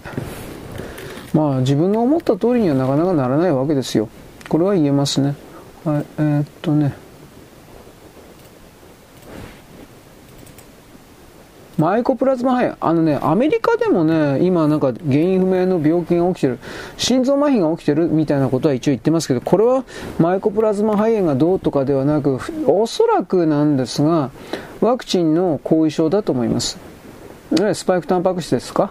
あれらに関連するようなものだと思います。まあ、心筋が破壊されるんでしたっけ？というか正確にはなんかミトコンドリアのエネルギー生産回路がぶっ壊されるっていう話なんですが、僕はその辺正直ようわからんからね、アデノシン三輪酸回路でしたね。ADP、ATP 変換回路。ADP から AT ATP に、変わ変えていくときに、変わっていくときに、えー、なんというか、ちょっと待ってね。変わっていくとか変えていくときに、えー、あれどこどこ？熱を出すんだったっけ？なんかそんなんだったと思うけどはいだけれども多くのそれらははいちょっと待ってね。えー、切り取って。多くのそれらはですね普通は壊れないんですよ。当たり前のことなんですが。ところがスパイクタンパクを含めるような外からのこのワクチンがこのえー、これ何？あ、これか。この回路をぶっ壊しちゃうらしいんですよ。えー、これでいいのかな？で、エネルギーが生産されないわけですから、これはですね、心筋が、つまり筋肉って伸びるんじゃなくて収縮することによって、えー、動くわけです。これ名前さミオチンとシトシン。なんだかな、もうなんだかあの、滑り込み動作ですよね、確か。滑り込み動作がどうとかっていう言葉だったと思うんだけど、それによって、いろいろとですね、えー、え、これでいいのかな？当たってるんだろうか。それによって、あれあれ、それによってですね、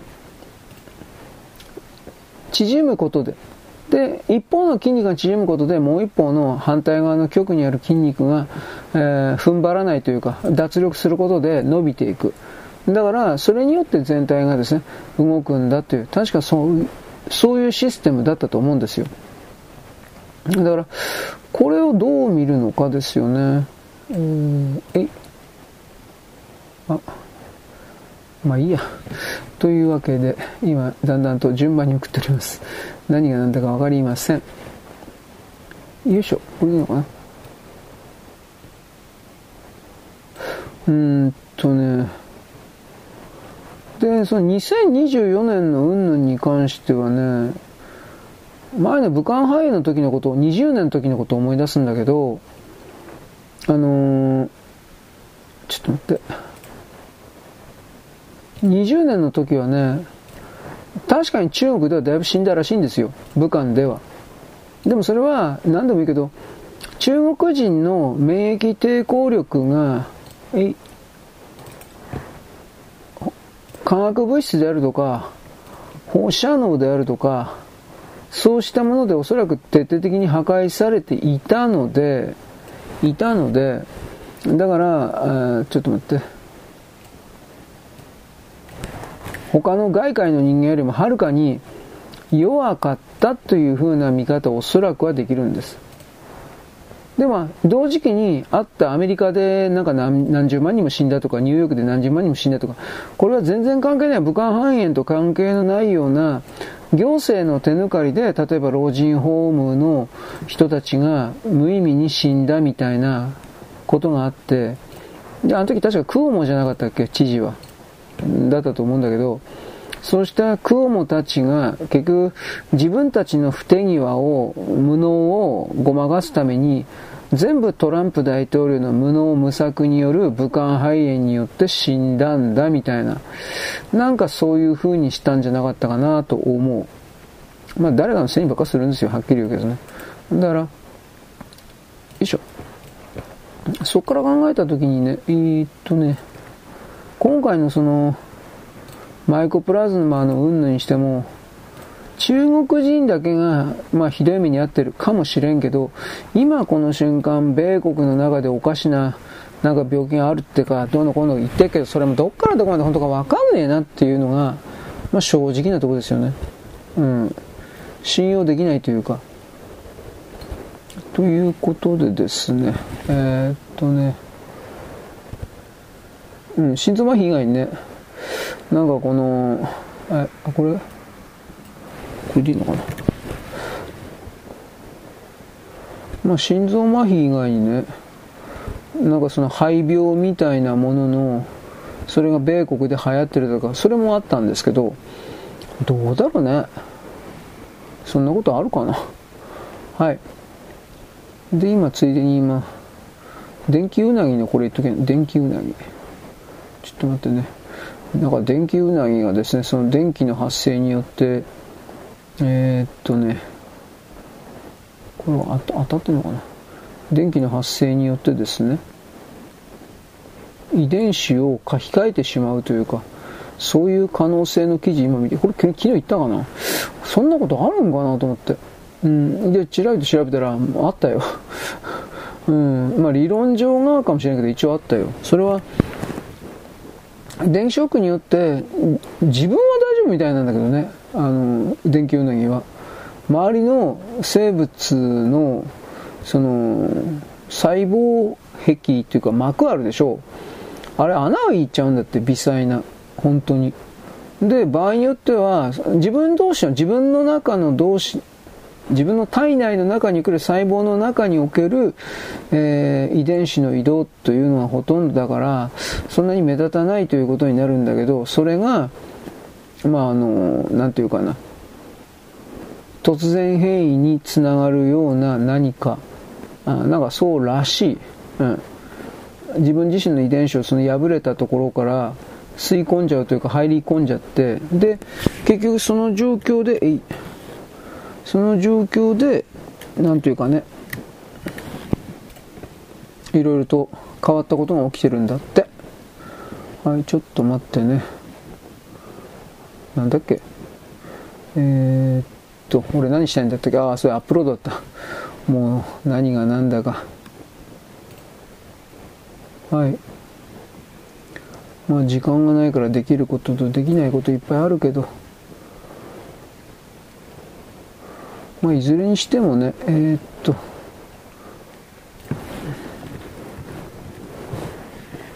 いしょ。思った通りにはいろいろいかないですよですよ。多分これファイルサイズでかいのかな。ちょっと待ってね。えー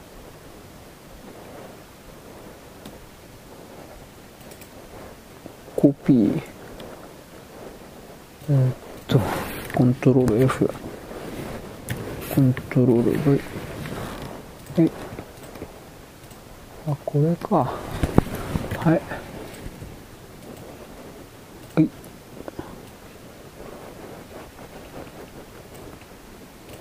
ちょっと待って。コントロール A どうなるかなえー、っと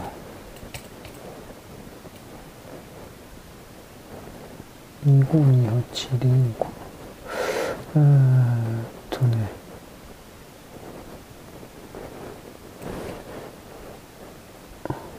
投稿はしない。編集かな？これどうなんだろう？かええ来たかな？あ来た。ラッキー。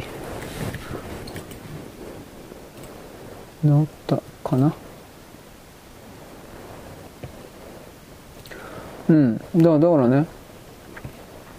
不正選挙のためを含めていろいろと今アメリカの中でそうした仕込みが起きてるだろうとああ言ったわ最後までびっくりだろうなということはわかるんだけど果たしてどうかな？よいしょ。はいはいはいはい。えー、っとこれは違うブログです。あれあれこれどこだったかな？時々自分が何やってるか分かんなくなるよね。はい。電気運動はいいやもう。他の画面見ながらやってるからもう何が何だか分かんねえよ。あとはそうですね、国内だったら政治資金関係ですかね、岸田さん云々というのはさっきも言ったけど、これあのす、べての自民党の、野党も含めてだと思うけど、すべての自民党の政治家に、あれらのパーティー券がどうのこうのみたいなことの、まあね、えー、っと、ちょっと待って、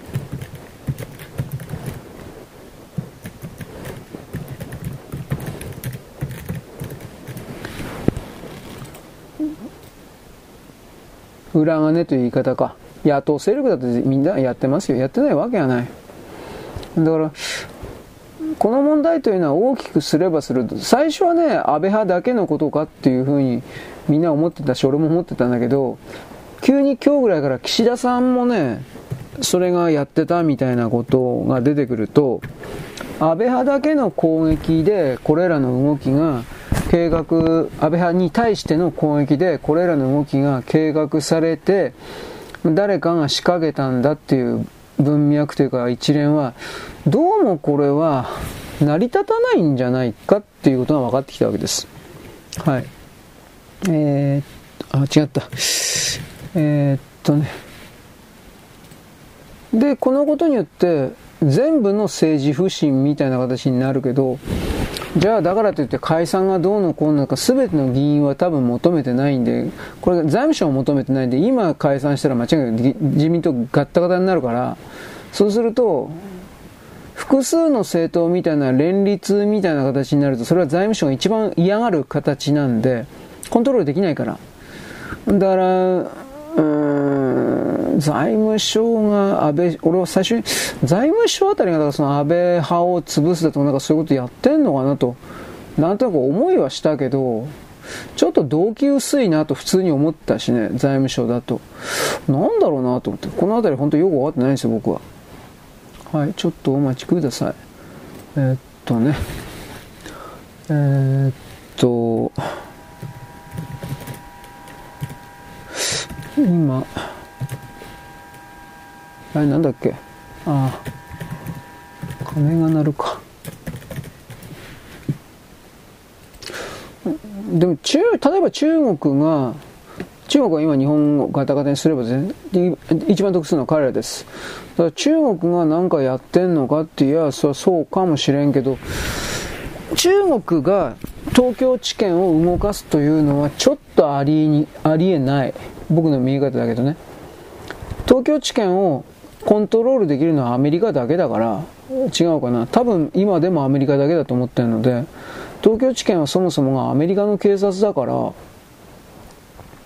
そういうこと考えるとですねよいしょちょっと待ってなんか魔尺に合わないというかなんか変なことやってるなというか、そういうふうに思うわけですよ。あれ？間違えちゃった。はい。なんかね、アメリカだったら、オバマたち、まあ、今の政権、自称バイデンって言ってるけど、あれオバマ政権だろうから、どう見たって、背後にオバマがいるという意味で、オバマだけじゃなくて、オバマのバックにいるの、シカゴであるとか含めるようないろいろな政治政党がやってるという言い方になるから、うん、これ、これ、わかんないなと思って、いろんな意味で。うん。ちょっと待ってね、これでいいのかな？えー、っと、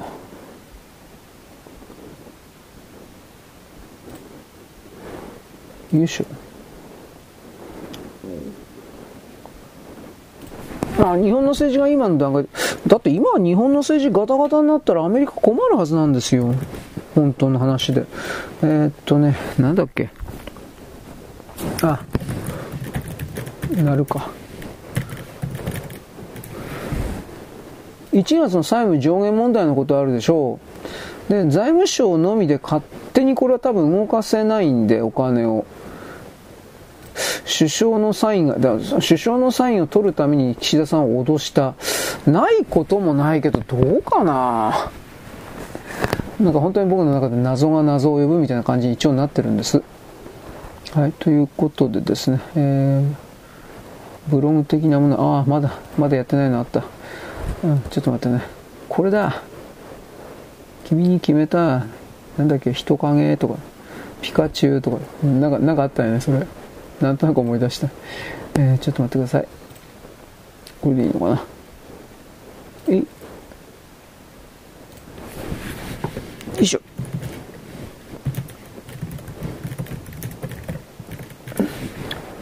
よいしょっと。えい。えい。よし、これでいった。まあいろいろあるけどさよいしょあれ？範囲になっとぜなってるがちょっと待ってよ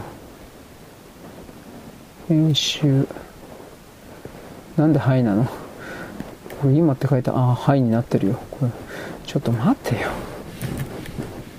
こうだよ。今最後の金がはい。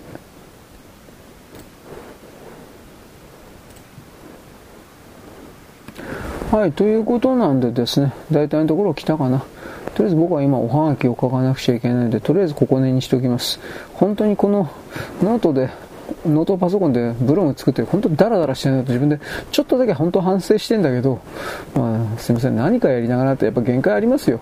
そんなわけでよろしいでございましょうか。はい、よろしく。ごきげんよう。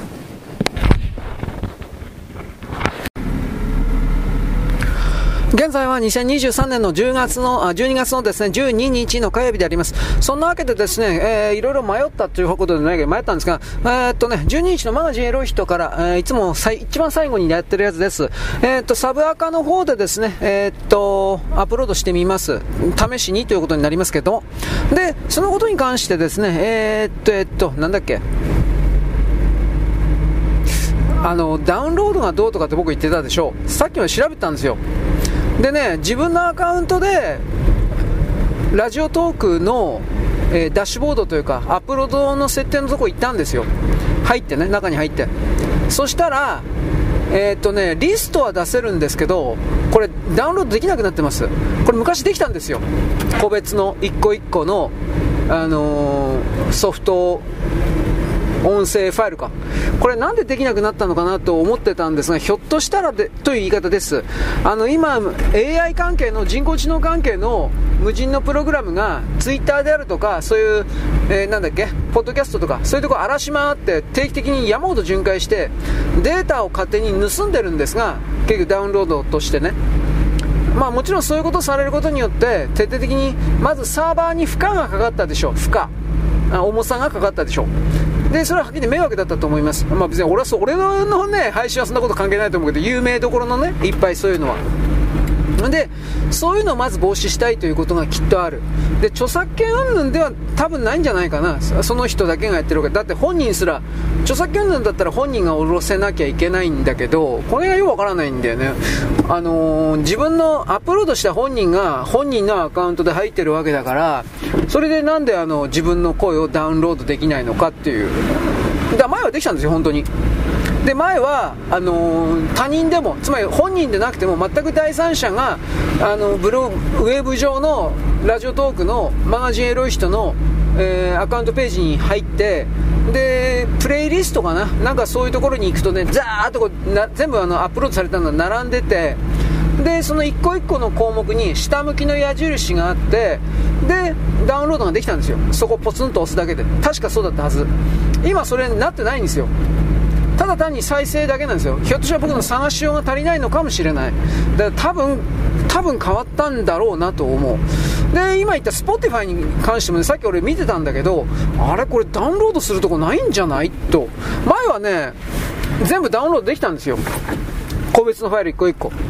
ところが今どうもなんかそのまあ後でもうちょっと調べてみますけどなんかできないんじゃないかな。そしたらどういうこと？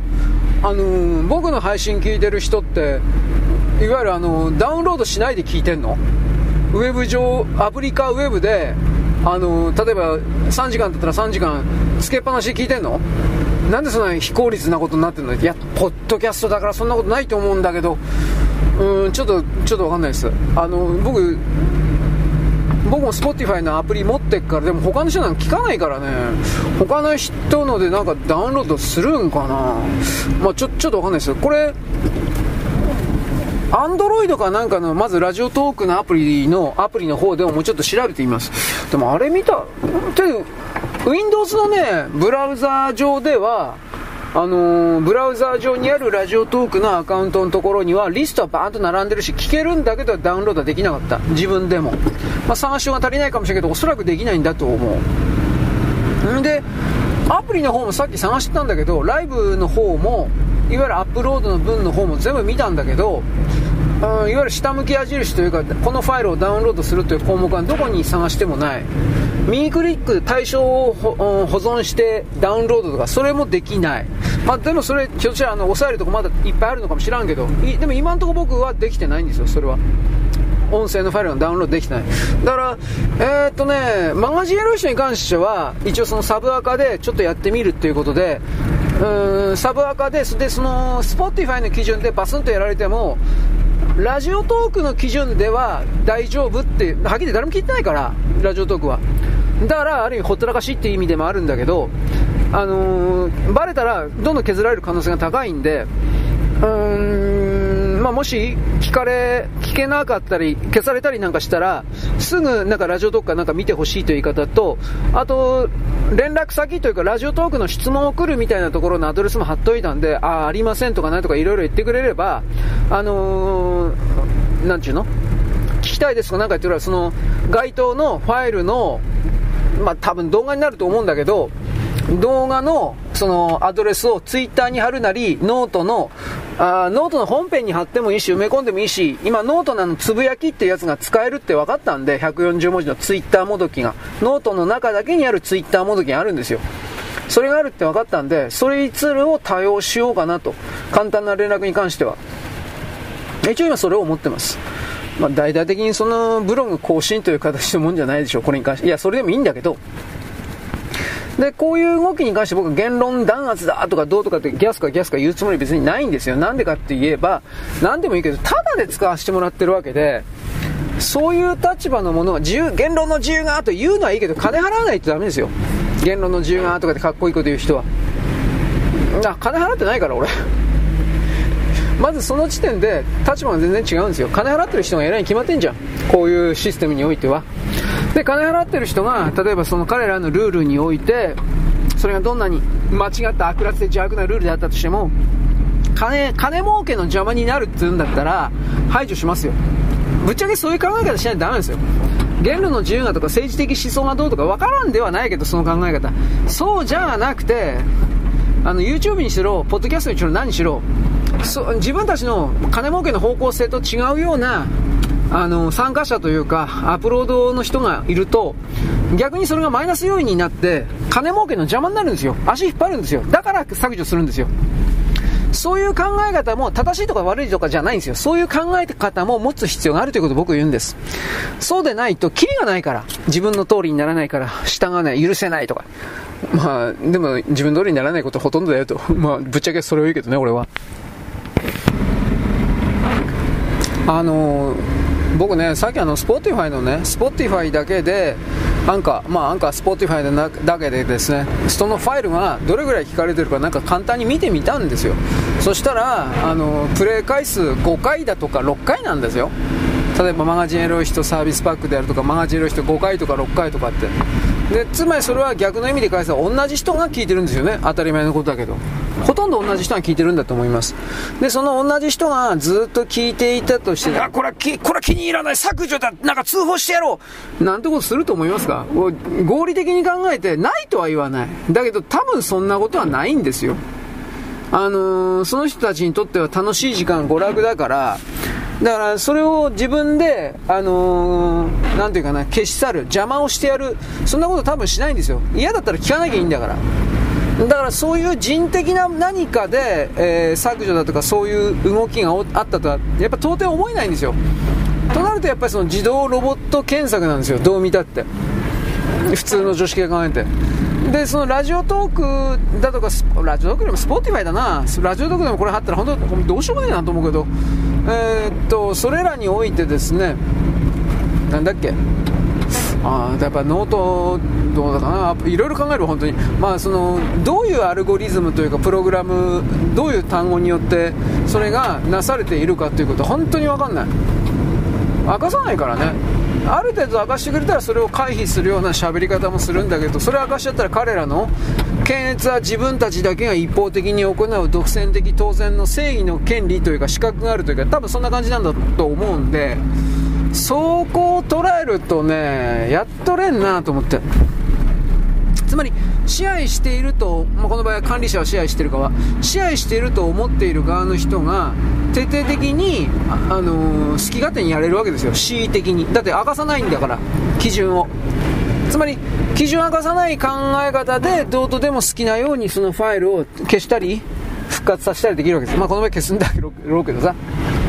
そしたらあのー、どのような例えばどのような言葉であるとかが引っかかるのかとを探すだけで無駄な時間とエネルギーが費やされるんです。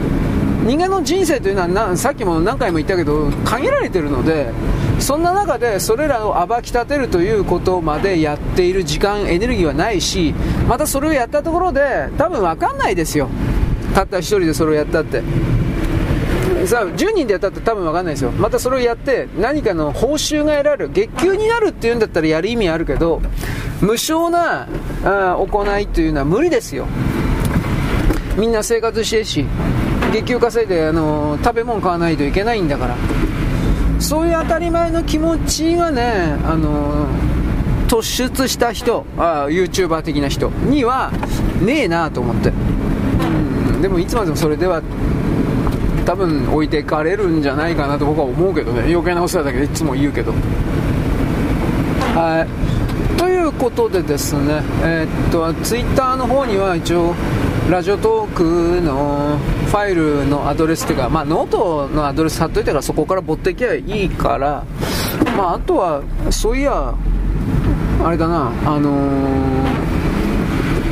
ー、マージエロ人のところに肝心のノートとツイッターの方にありますアドレスとかで書いてなかったかもしれんな。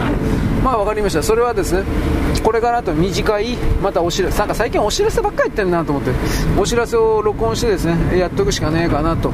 ああめんどくせえ。あこれがね1週間ぐらい1週間とか10日前のやつなら僕放置しますよ、うんうん、どうせみんな聞いてるから。聞く人は聞いてるから。だけどさすがに2日前とかだったら、11日に、あの、10日のやつを消したっていう、あの、あの告知があったわけだから、そ1日しか経ってないから、1日だったら多分ね、半分ぐらいの人聞いてないんですよ、おそらくは。何人いるか知らんけど、10人ぐらいとして5人ぐらいしか聞いてないんですよ、おそらくは。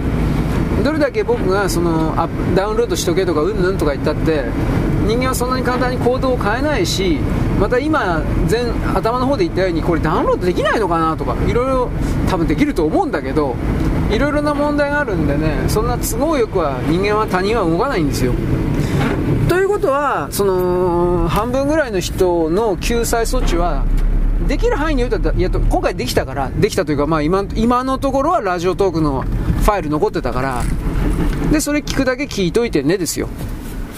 誰も保存してるわけでもないからね聞いて終わりですよ。だからそれはそれでいいんですけどこんな風に手足を少しずつ縛られて本当なんかムカつくな。いろんなこと思うわ。はい僕は自由性を求めてる人間です。クズだけどね、チンコ、チンコ、チンコばっかり言ってるけど、でもそうです。ホモではありません。チンコ、チンコじゃダメですね。おっぱい、おっぱいしか言ってないけど。はい、そんなわけです。よろしく。ごきげんよう。現在は2023年の12月の12日のですね、えー、何曜日だ、えー、火曜日ではございます。私はさっきですね、なんだっけ、えー、何これ、YouTube お知らせ、今後について知らねえ。なんなんなんだよこれ。いきなり Google さんから、まあどうでもいいです。なんかアニメの顔がありました。まあいいです。あのー、なんだっけ。いきなりだからアカウントが、アカウントじゃなかった、あのー、削除停止がどうのこうのというふうな、削除がどうのこうのというふうになったんで、バタバタしておりましたが、とりあえずサブアカに、えー、マガジンやる人だけをですね、サブアカに落とすだとか、いろいろな、その、なんていうかな、前後策、事後策、対応策、こうしたものの構築にですね、昨日、おととい、えー、昨日、まあ、2日間ぐらいちょっとかかりきりだったんですが、とりあえずですね、こういうふうにやると決めて、こんなふうにできる、まあ、やっていくだろうという大体が決まったんで、あとは、多分あとはルーチンワークで同じことの繰り返しになるだけなんですが、その同じことのルーチンワークがある意味、進歩はないんだけど、進歩も進化もないかもしらんけれども、まあ、とにかくあんまりエネルギー使わないでいいんで、まあ、それそれが一いいかなと。他に使わなきゃいけないことがね、やっぱたくさんあるんで、そこから考えた時にですね、こんなことぐらいって言ったら失礼か知らんけど、こんなことぐらいで、いろいろつまずいてはおれんわけです。はい。えー、っとね、何が何だか、なんか今日は本当にお知らせばっかり、なんか3分、2分3分の短い動画、動画じゃなかった、音声ばっかりアップしていてですね、なんか誘導とかいっぱい貼ってて、何やってるか自分がよくわかんなくなりましたが、まあとりあえずですね、えー、っと、これでいいのかな。とりあえずですね、なんとか、日々のルーチンワークに戻るために今一生懸命やっております。で、今ですね、アップロードしております。今日さっきやったやつのですね、アップロードを早めにできる範囲でやっとかないとですね、どんどんと追いまくられるので、あなたも忙しいでしょうけど、私も忙しいわけです。で、その隙間の時間を塗ってこのようなですね、アップロードやったり、飯食ったりいろいろするわけですよ。えー、なんか12月のですね、来週ぐらいから寒くなるかも、みたいなこと言ってけど、それでも寒いと言っても去年ほどではないそうです。どうですかね、まあ、地域的なものもあるから何とも言えないけどね、えー、ちょっと待ってね。えー、これか。はい。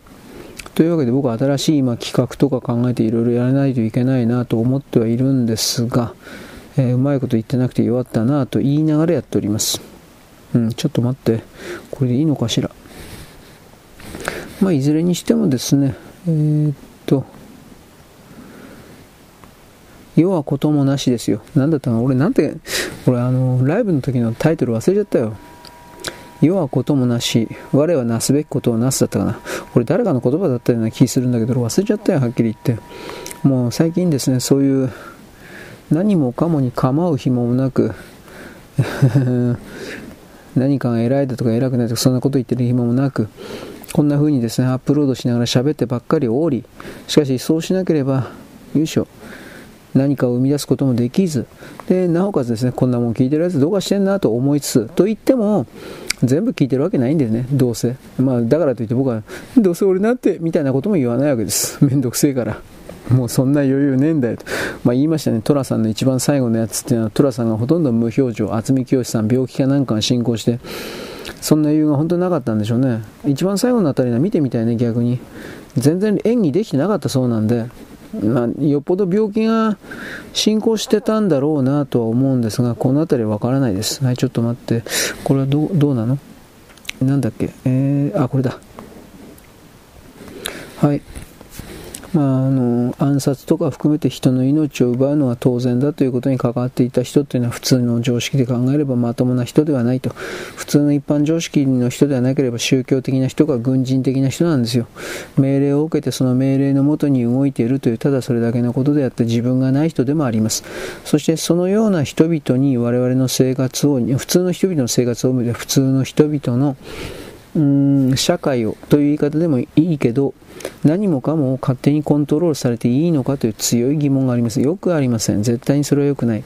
そういうことを踏まえてですね、私たちのできることを見つけるっていうか、そういうことをやっていくわけです。はい、ということで今ちょっと今アップロード1個終わったんで、はい、ちょっと待ってね。えー、暗号通貨のことは明日言おうかな。暗号通貨犯罪に使用さ今更そんなこと言うね。犯罪に使用されてるということで、アメリカの議会で相当に問題、いや、それはまああなた、えー、犯罪されてるだろうと僕は思うんだけど、利用されてるだと思うんだけど、はい、ちょっとお待ちくださいと。えい。うん、なんか、わけのわかんねえ。なんか、なんちゃこりゃ。えー、これ誰だよ。勝手ながら年末年始のお休みをいただきます。休み期間のお問い合わせは対応を行ってる。これ誰だよ。これ何これこれ。こういうのコメントって言うの？しかも俺こいつ知らないんだけど、これ誰？まあいいや。あの、時々なんかあの、どうですかね、宣伝で、まあこういうブログとかなんかっていうのは基本的には宣伝で使うもんだから、どうだ、どうだ、こうだと怒いや怒ってはいないんだけど、どうだ、こうだと騒ぐだけ時間の無駄なんだけど、なんかすごい人いるな。はい、ということで、今度はですね、文章のですね、えー、アップロードというか改改造というか、それをやっております。えーっと、どれやらなくちゃいけないのかな。ちょっと待ってよと、あ、これかな。えー、っとね、今の記事はこれさ、まあ、内容は多分ダブってると思うんだけど、トヨタが使っている複数の販売店うんぬんでですね、えー、とにかくたくさんの車が今、トヨタめっちゃめちゃ売れてると。というか、トヨタしか売れてないと。多分そういう方なんだと思うけど、うーん、これは何でかっていうとですね、あのー日本はね、なんだかんだ言って、もうダメになった、ダメになって、みんなこれ言ってるけれども、でもそんなことないですよ。いろいろなお菓子から車から何もかも含めて、あのー、全体的のレベルが高いんですよ。他の国っていうのは全てのレベルが低い中で、時々ポーンと何かが出てくるっていう言い方になるんだけど、そのだから目立つんです。その全てのレベルの低い中での何かポーンと出てくるから、だから結局ですね、ちょっと待って。そのポーンと出てきたものだけを見ていれば、なんだかその自分の国がですね、あまりにもその進歩したというか、そういうふうに自己暗示をかけれるというか、その状況に自分の心を無理やり持っていくことできるんですが、ちょっと待ってね。全体的に何もかものレベルの高い地域に、うん、あの国の中にいるとですね、周り見渡しても大体同じようなものに見えるから、凡庸なものに見えるから、しかしそれは世界世界の他の国と比べれば、明らかに本当にレベル高いんだけど、これ漢字の中の人が気づかないんですよ。うん、で、それがですね、例えばあのトヨタにおいては、あはは日本の人々がこれをいっぱい買うということはどういうことかといえばこれはね全てを分かった上で、えー、買ってるんですよ。そういう言い方になりますね。まあ事実上でも今日産とかホンダとかなんかいい車作ってんのって多分それないよねこれきっと。はい。なんか迷走してるように見えるよね。一応僕思うんだけど。はい。で、今ね、えー、っと、あ、これは、何の記事？あ、テレ東、東京新聞ですね。東京新聞で、ゴジラが、さっきも言ったね、ゴジラマイナスワンが政府のおかしさを隠してるためのスピンオフ、だからそんなもん作ってる最中に今みたいな政治の流れになるだとか、そんなことわかるわけねえだろ、お前。言いがかりもですね、あのーえー、言いがりもほどほどにしとけというか、やめとけってもんですね。うんうんうんうんうんまあでもそのゴジラマイナス3がアメリカですごくそのすごくその売れてるだとかそれも俺はどうかなと思うんだけどね。はい。いや売れててもいいんだけどつまりその僕の言いたいのはアメリカ人のセンス本当にレベル低いんかなととかあとはまあ本当に僕たち実感体験としてアメリカの中における映画が映画の状況が本当にそこまでひどいもんかっていうことに対する理解ないんで、本当なんですかっていう、なんか疑い多いでしょ。僕もそうなんですよ。疑ってるんですよ。だから、なんかこいつらうさんくせいこと言ってるなという。はい。えー、っとね、今これ見てるのは、台湾料理がどうのこうの。名古屋における台湾という言葉がつくとですね、あの台湾の唐辛子というよりもなんか、ラー油とかあるでしょ？多分そういうことじゃないかなと思う。ラー油もでも唐辛子入ってるね、あれ確か。なんかラー油とかああいう系列を使ったような、どう、うん、食べ物？それが多く、多いというか。で、その状況下で、えー、名古屋の人ってその辛いもの好きなの俺よく知らないけど、そういう状況下で、えー、っとね、台湾、台湾って普通に使われるんだって。で、それをですね、あの、台湾から名古屋に来た人が突っ込むというか、なんかそういうことらしい。どうでもいいんじゃないかな、本当に。あのー、食べ物に関してはその現地の人々が勝手なことやれいいと思いますよ。だって、なんか俺聞いたこともないけど、アメリカになんかファイヤーグリルだったかな。わけのわかんない日本料理があるって何、意味、意味わかんないなと思ったけど、なんかドーナツみたいな感じのものをね、作ってね、なんで作るんだろう、あれ。食べ物的なものでドーナツ、ドーナツというか、火鉢みたいな感じのもの作って真ん中にね、なんかね、固形燃料なんかアルコールかなんか知らんけれども、うーん、それ入れて火つけてね、ボーとかって。で、なんか派手なその火になんか火くべて燃やす、燃やすというか焼くというか、いや、そんな日本料理聞いたことねえなと思ったけど、アメリカではなんかそのね、うーん、はや、これが日本料理だ。いや、そうかな。日本料理らしいです。そう、そんな俺日本料理聞いたこと見たことねえやと思ったけど、それ言っちゃったらまああれなんでしょうね。野暮なんでしょうね。はい。えー、あこれは大事ですね。まあ、さっきも言ったけどね、ディズニーがとにかくその、ポリコレ、やめないんだけど、まあ、ポリコレを弱めるということですね。ということを今の新しくなった社長が言ったということです。うーん、人々を最優先されるのは人々を楽しませることできっぱり今更そんなこと言ったんじゃあ今までのディズニー何だったんだよお前、うん、最優先順位を再確認したって言います。だけどそんな確認したのはいいけどそんなうまいこといくかね。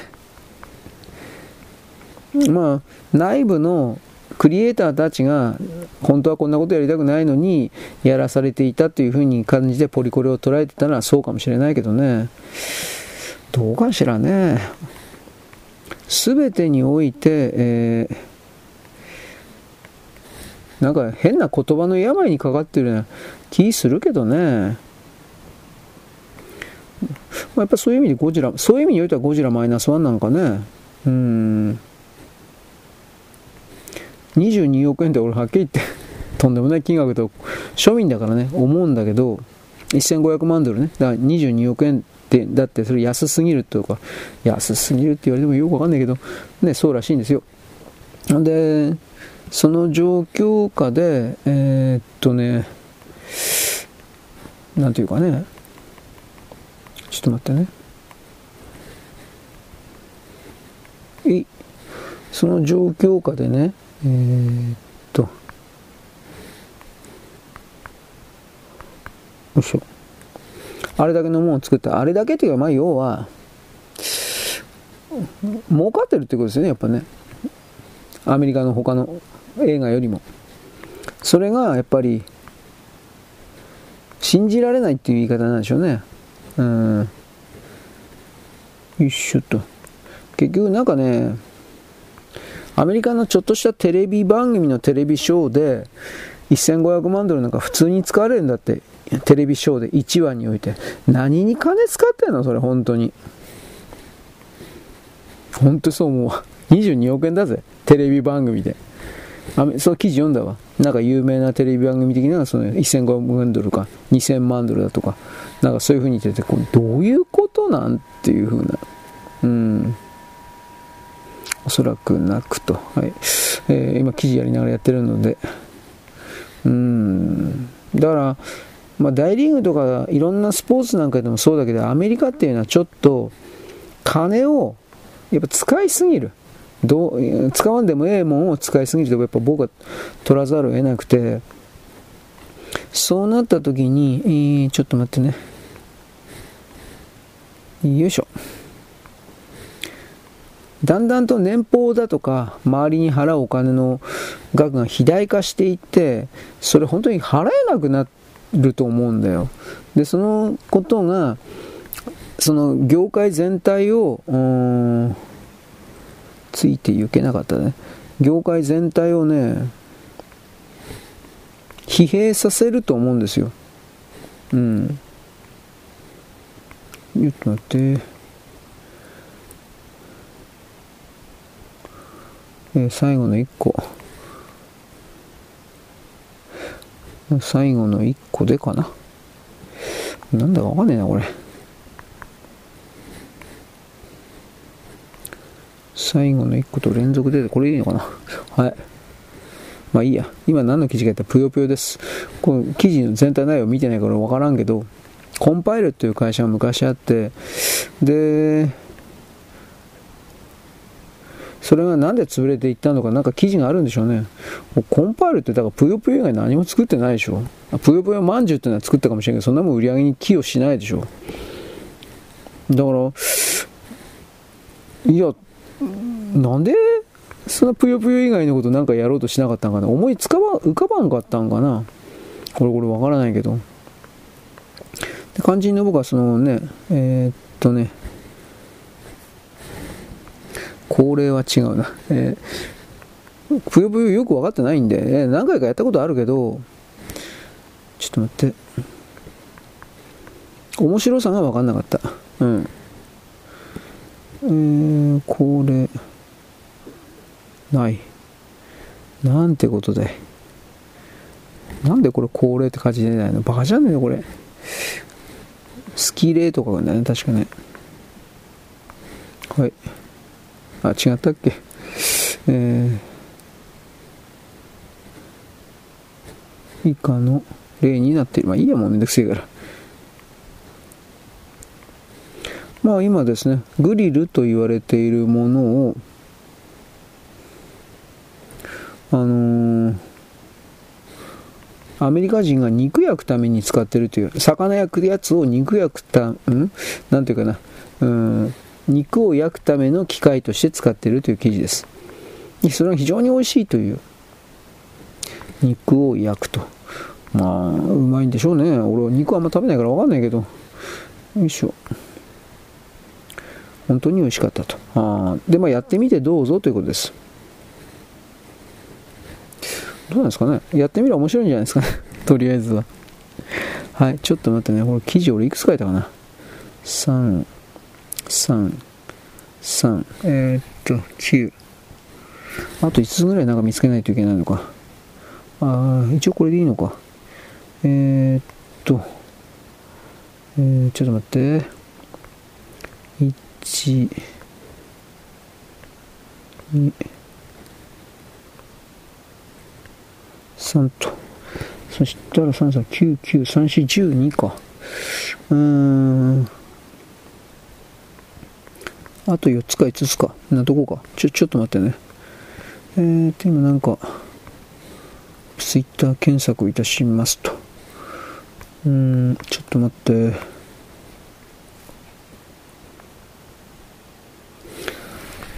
まあ、さっきもなんか、ノートとか見てきたけど、なんかみんな一生懸命になったなと思って、やっぱりお金儲けなんですかね。あんなんで本当によくお金儲かるなって感心するけど俺。はい。ということで、ちょっと待ってね。まあ、アンミカさん、どうのこうの、アンミカどうでもいいな。なんでこんなやつに騒いでんのか俺よくわからんわ。うん。技能実習生、アオサギを捕獲して食べた撃つのは何を撃ったんだろうか、鉄砲だろうか、ようわからんな。ベトナム人2人を逮捕。えー、岸田長官、秘訣を受けて松野長官に職務に当たっていただきたい。あ安倍派全部クビにすると言ってたけど、それはやめるのかな？この辺俺分からんけど。うーん、まあ、岸田さんの派閥というか、それですら、もうその、なんというかな、金もらっててどうのこうのっていうふうな、ね、でもどうかな、これ以降、秘訣を受けて、まあ、職務に当たってき伸びたが、14日にも松野長官など、安倍派の4人の閣僚を交代させる、えこれ FNN ですけど、これどういうことなんだろう、この人、本当になんかコロコロ変わるからよくわからんな。まあいいです。今言ってもしょうがないし。アンミカ、ウラン、うん、ぬかぬ、川勝。アンミカ、どうでもいいな。大人の軽泥。埼玉で婚活イベント。軽泥って何ですか？よくわかんねえな。えー、刑事、泥棒と刑事？刑事と泥棒？なんか聞いたことあるけど、どんな遊びかよくわかんねえな。何なんだろう、その刑事と泥棒って。えー、っとね、中国公的保険料制度から、なんか、えー、と、日本経済新聞どうのこうの脱落というか、共産主義なのにただじゃないんだろうか。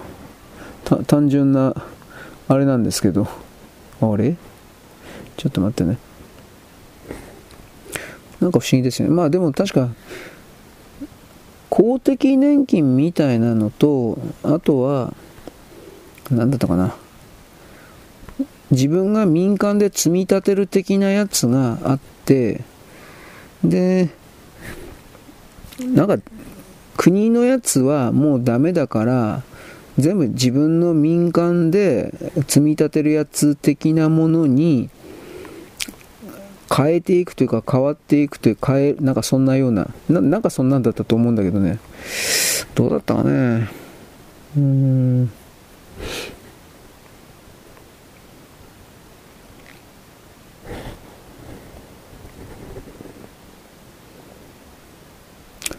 えー、立民なんかよくわかんない人いっぱいいるな。吉村、こいつあれだな。えー、っと、吉村。万万博は国のイベントの考えを強調、赤字は全て国が負担する。そんなこと言ってないんじゃないかな。うーん。吉村さん、なんか言ってることと、なんかやってること、なんか全然違うな、この人。ね。なんでこんなひどい人なんだろうか。まあ、維新は本当に、まあ、どうしようもないの分かってたけど、本当ひどいな。口ばっかで、なんか大阪ワクチンとかなんかいろいろやってたけど、何の役にも立たないって後で分かったし、あと大阪の合成石油とかなんか言ってたけど、あれ、あれどうなったんですかね。あれが本当はすごいなと思うけど、多分本当じゃないんだろうね。え、何もできてないんだろうね、きっとね。で、インチキイカ様がバレる前に、多分なんか逃げようとしてんじゃないかなと僕は思うんだけどね。はい。ちょっと待ってね。あと何やるよ。えー、っとね。自爆トラック、これロシアがやってますね。鹿用にどんぐり100キロ。この、どうでもいいな気もするけど。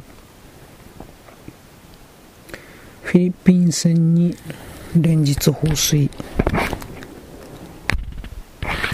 まあ、あとはですね、中国の謎のウイルス、うんぬんかんぬんですね、利用可能な薬にして最大90%の耐性があるみたいな、まあ、どんな薬も効かないということです、ぶっちゃければ。本当かどうかわかんないですよ。そういうふうに言っているということなんですが、うーん、なんかいろんな意味で嫌になってくるね。はい。というわけで、まあ、こんなとこにしとくわ。はい。よろしく。ごきげんよう。現在は2023年の12月のですね、12や12、12日のですね、えー、火曜日であります。私はさっきですね、おはがき3人ぐらい読んでたんですが、そのうちの1人です。えー、っとですね、誰だったかな、えー、と、名前すみません、名前忘れた、鉄砲、鉄砲の話。あの、その人はですね、あの、とりあえずあの、私は狩猟免許の前に銃を所持してどうのこうのとありました。私は急いで読んでたのですね、内容を深く読み込んでおりませんが、13万円という金額がありました。鉄砲を買うのに13万円ということなのか、どうなのかということ。まあ、これまたと読み返しますが、何らかのハードルがある。そして銃の所持免許を取るよりも、ま、銃の狩猟免許か。狩猟免許を取るよりも、銃の所持免許を取る方が早いみたいなことが書いてありました。えー、違うんですか？これ2つあるの？つまり、鉄砲を持つ免許というのと、えー、漁をして狩猟をしていいという免許は別なんですか？僕はこれは全然知らなかった。狩猟免許を持てば鉄砲をですね持ってもいいんだと思ってた、まあ、つまりセットになってると思ってたんですよ。違うんだ。でも狩猟免許の中においてはですね僕が知ってるのは罠。鉄砲を使わずにですね罠を使ってイノシシとかシカだとかそういうものを捕まえるような資格。これがあるのは知ってます。それその中に鉄砲を使ってああでも2ついるんですね。というわけでですね俺 それだったら2つとも取れるかな？取りたいと思ってます。僕は本当に鉄砲の免許と無線本当は無線なんていうのは免許なんかいらないんですよ。本当じゃね。勝手に覚えればいいんだけど。あとはえー、っと鉄砲か。鉄砲もそんなも打ち方覚えないんだけど免許なんかいるかよって。なんださ車の無免許だってね重機の無免許だってそれいやキリがないんですよ。僕はだから本当にいつも自分のことを時々ですねあ俺本当に人間のクズだな。人のこと罵倒ばっかりしてクズクズとか俺口ばっかりだからね。ああ僕は？こんなんです。しかし私は私なりにやってることを、まあ、できることをやってるつもり。私で私で私しか伝達とな伝えることはできないんだよ。そんなことないよ。誰だってできるんだよ。はっきり言うけど。みんなだみんな人間だから与えられてるこのイメージ男でも女でも与えられてるエネルギーは100でその100をどの10個ぐらいなら10個ぐらいの、うん、テレビゲームみたいにビデオゲームみたいに PC のゲームみたいにパラメーターって大体みんなに与えられてる精神的パラメーター10個。あ怒りやすい、えー、賢いバカ足が速いとか。でも分かんないけどね。でそのパラメーターの項目というものをもちろん増やしていけば増やしていこうというつまりそれは可能性の選択肢が広がるから。ところが人間はですねバカなのでなかなかそのパラメーターの選択肢を増やすことができていない。獲得できていない。だからあるものでやるしかない。そしてまあいやなんというかね100しかエネルギー持ってないのにパラメーターばっかりやたら増やしても分かるでしょ？10個のパラメーターでいいものが1000個ぐらいにパラメーターあったら1個あたり0.1になるの、0.1ずつ配分しよう。何もできなくなるでしょ？結局だからそれはできる範囲でできることやるしかないんですよ。うん。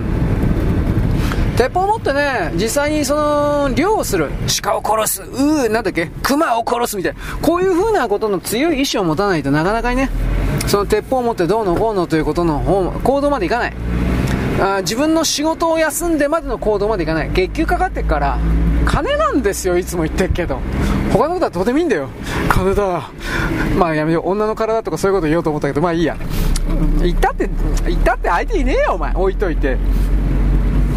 あのだからですね僕はこれからその大災害的なものが、まあ、少なくとも僕は南海トリオは絶対絶対ってことを使っちゃいけないけどでもやっぱ絶対起きると思ってます。10年ぐらい内に。その時に都市部に住んでいるような人はまあどうにもならんとしても、まあ、失礼な言い方だが問題は都市部に隣接するような山々に住んでいるような人々が野生動物のこれらの、あのー、長領ばっこというかそうしたものの動きを受けてですね、えー、家が、畑がめちゃくちゃになるだとか、そういうことも想定しないといけないということなんです。そうすると、そのためには、やっぱ鉄砲を持つしかないんじゃないかということ。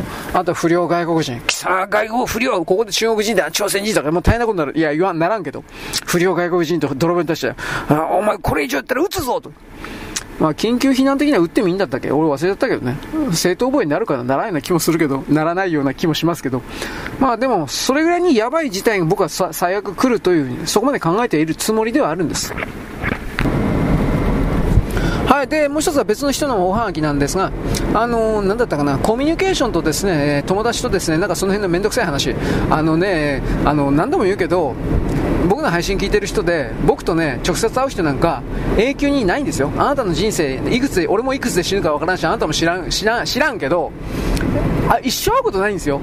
そういう人に対して、あの、なんというかな、要求だと、要求ってまずその前にコミュニケーションだとか友達だとかその辺の概念を持つということそのものが持ったっていいけど虚しいというかですね時間の無駄というか非合理的だとかまずそういう考え方を持たなくちゃいけないということを僕は勝手にまず言います。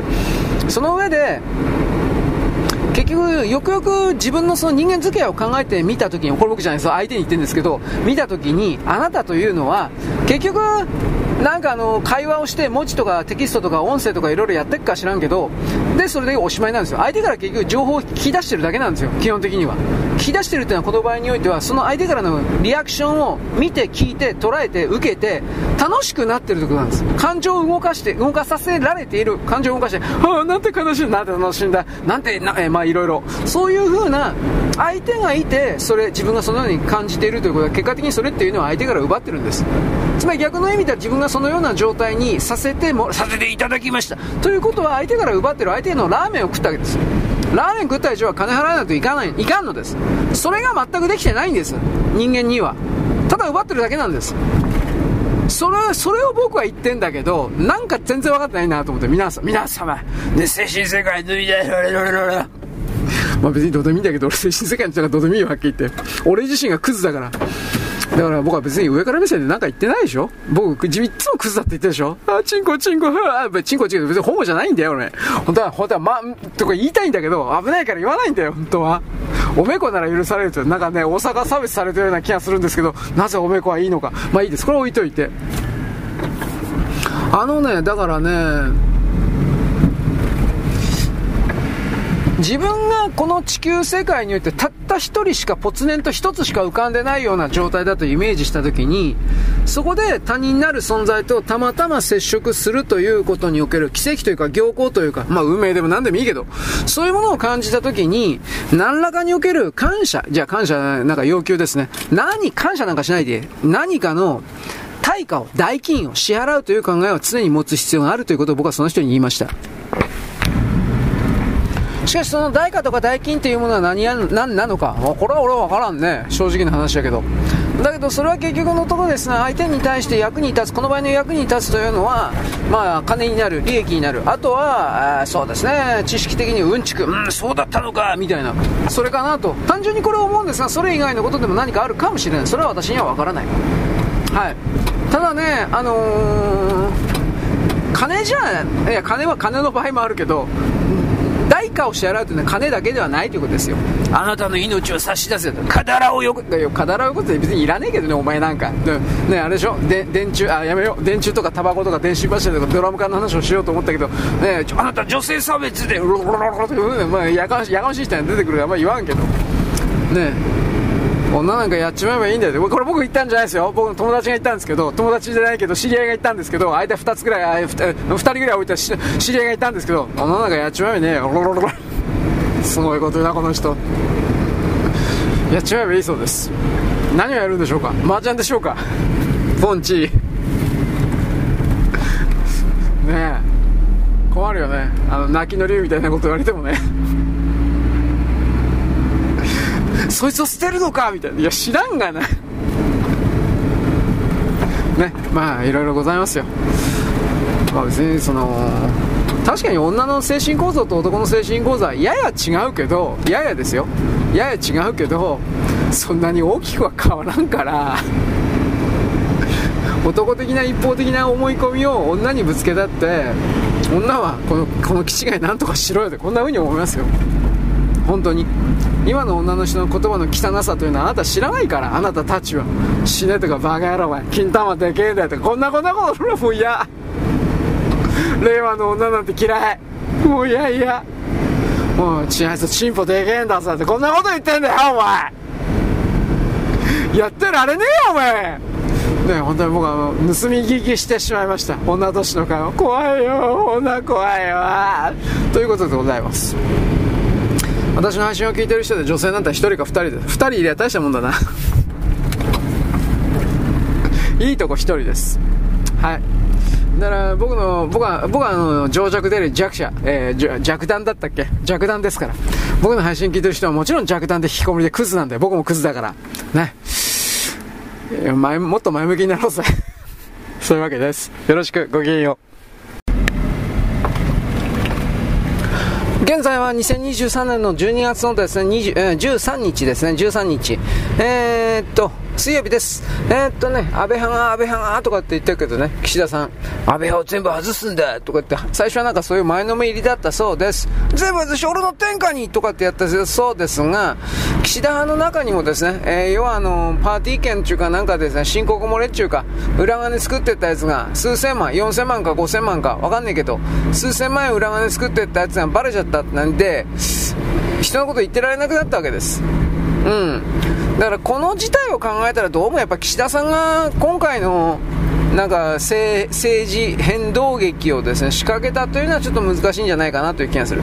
誰かな腹の黒い茂木さんあたりじゃないかなと僕は思ったりするんですけどまあわかんないですね。はい。だからどっちにしろですね全ての自民党の議員が何らか関わってるという風な形になると。そもそも安倍派を外すなと外すとかって言うのいいけどじゃあ代わりいるのかよと。安倍派以外で。小泉進次郎とか河野太郎だ。から無能なやつを出すんなよ。人気ある。人気なんかねえよ、もう。さ、あったんかよって感じだけど。無能なやつを出さ日本国民を何だと思ってんだ、お前。もうちょっと冗談だけ名前なんか全然売れてないかもしれないけど、実力のあるやついっぱいいるよ、まだ。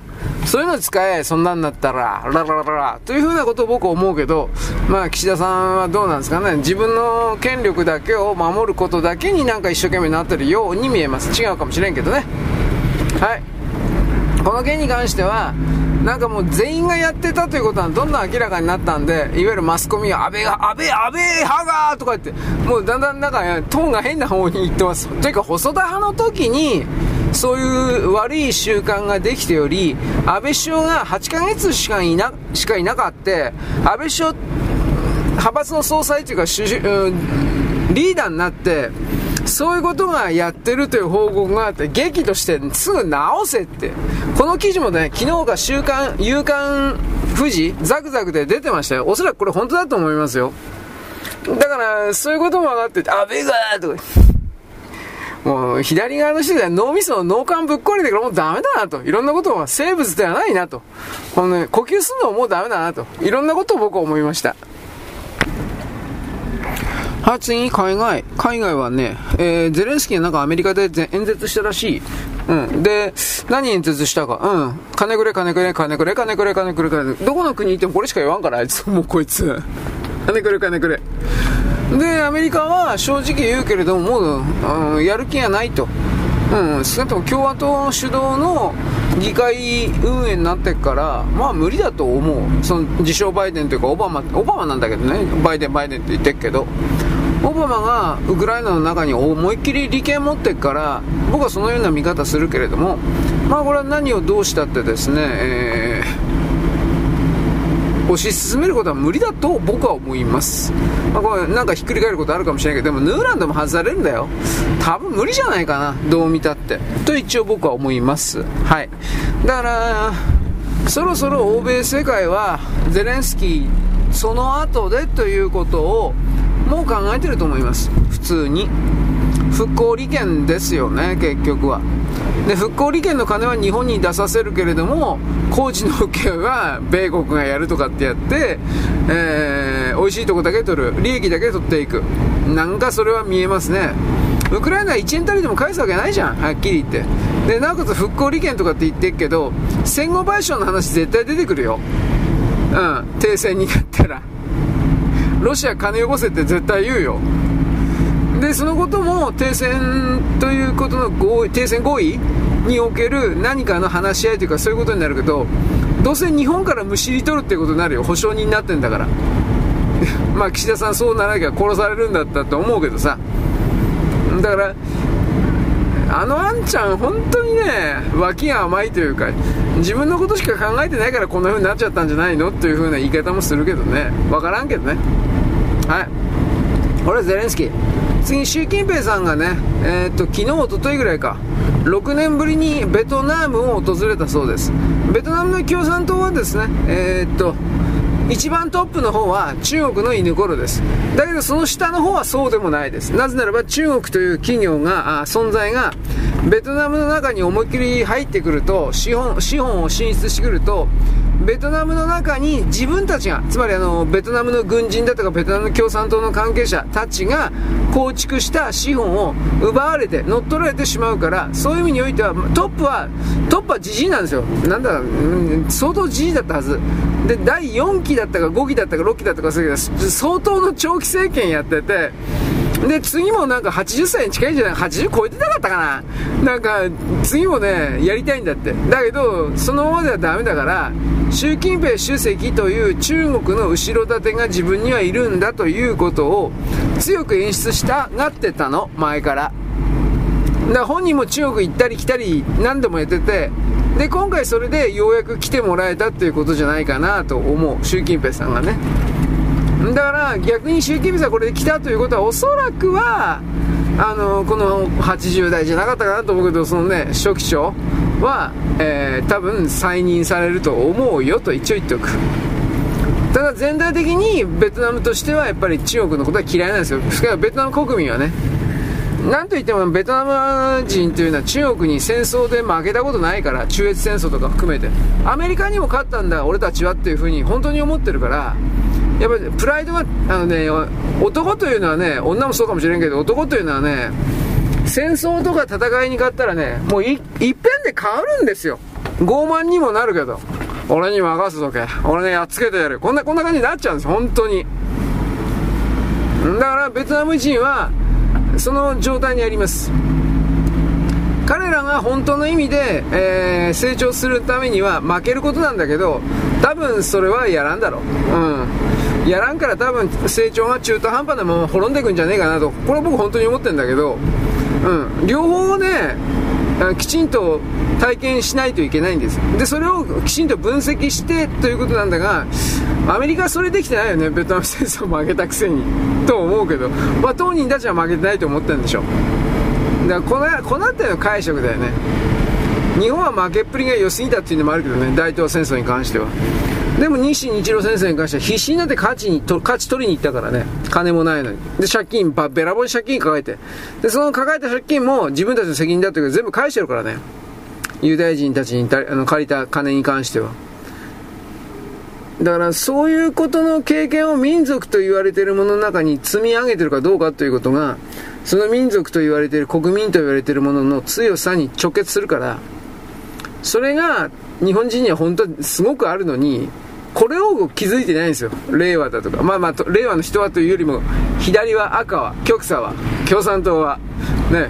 もうまああの人たちも さっきも言ったけど脳みそというよりも脳幹ぶっ壊れてから心臓止まっちゃった方がいいんじゃないかと。本気で思うわ俺。科学的な合理的な実際的な証拠だとか証明してもどうでもいいんだよ。私たちが正しいなんですよ。もうそれは知的生物じゃないから、うん。何かやった時には殺されて当然だなって僕はここまで思うわ、最近。そうしないと新しい世界なんか構築できるわけないじゃん。足引っ張ることしかできないんだから。何も生み出さないのに。よこせとしか言わないんだから。何も生み出せないのに。そんなもん生かしとくだけはっきり言資源の無駄だってわかるだろう。と僕は思うけど、まあ、資源の無駄なり資源の無駄にもなんかか役に立つことあるのかな 俺分かんない分からんそこまで頭良くないよはいとりあえず中国とベトナムの接近です。あとはなんかいろいろあったけどどうでもいいって感じじゃないやる気ねえという。もうめんどくせえから。えー、っとね僕さっきあのコンビニ行ってきてねなんでかってさ今日13日なんですよ。えー、っと12月13日ですよね。13日1年に4回ねゴルフ13出るんですよ。13日だから。えー、ゴルゴ13の単行本。コンビニで売って本屋でも売ってっかな、ー、コンビニ本屋で売ってるゴルゴの単行本でえー、っとねビッグコミックと見たことあるでしょ？聞いたことあるでしょ？あの週刊漫画。あ2週間に1回ぐらい？知らんけど。そのビッグコミックでゴルゴ13っていうのは連載してんだけどその「ゴルゴ13」の連載されたやつが一番早く読めるやつなんですよ。1年間に4回出る。これって。でいわゆるリード者って言われているところから出てる単行本っていうのはこれどういう基準で、あのー、単行本の中に収められてるのか全然わかんねえんだよ。ものすごく古いのが入ってたりするからあのなんていうかね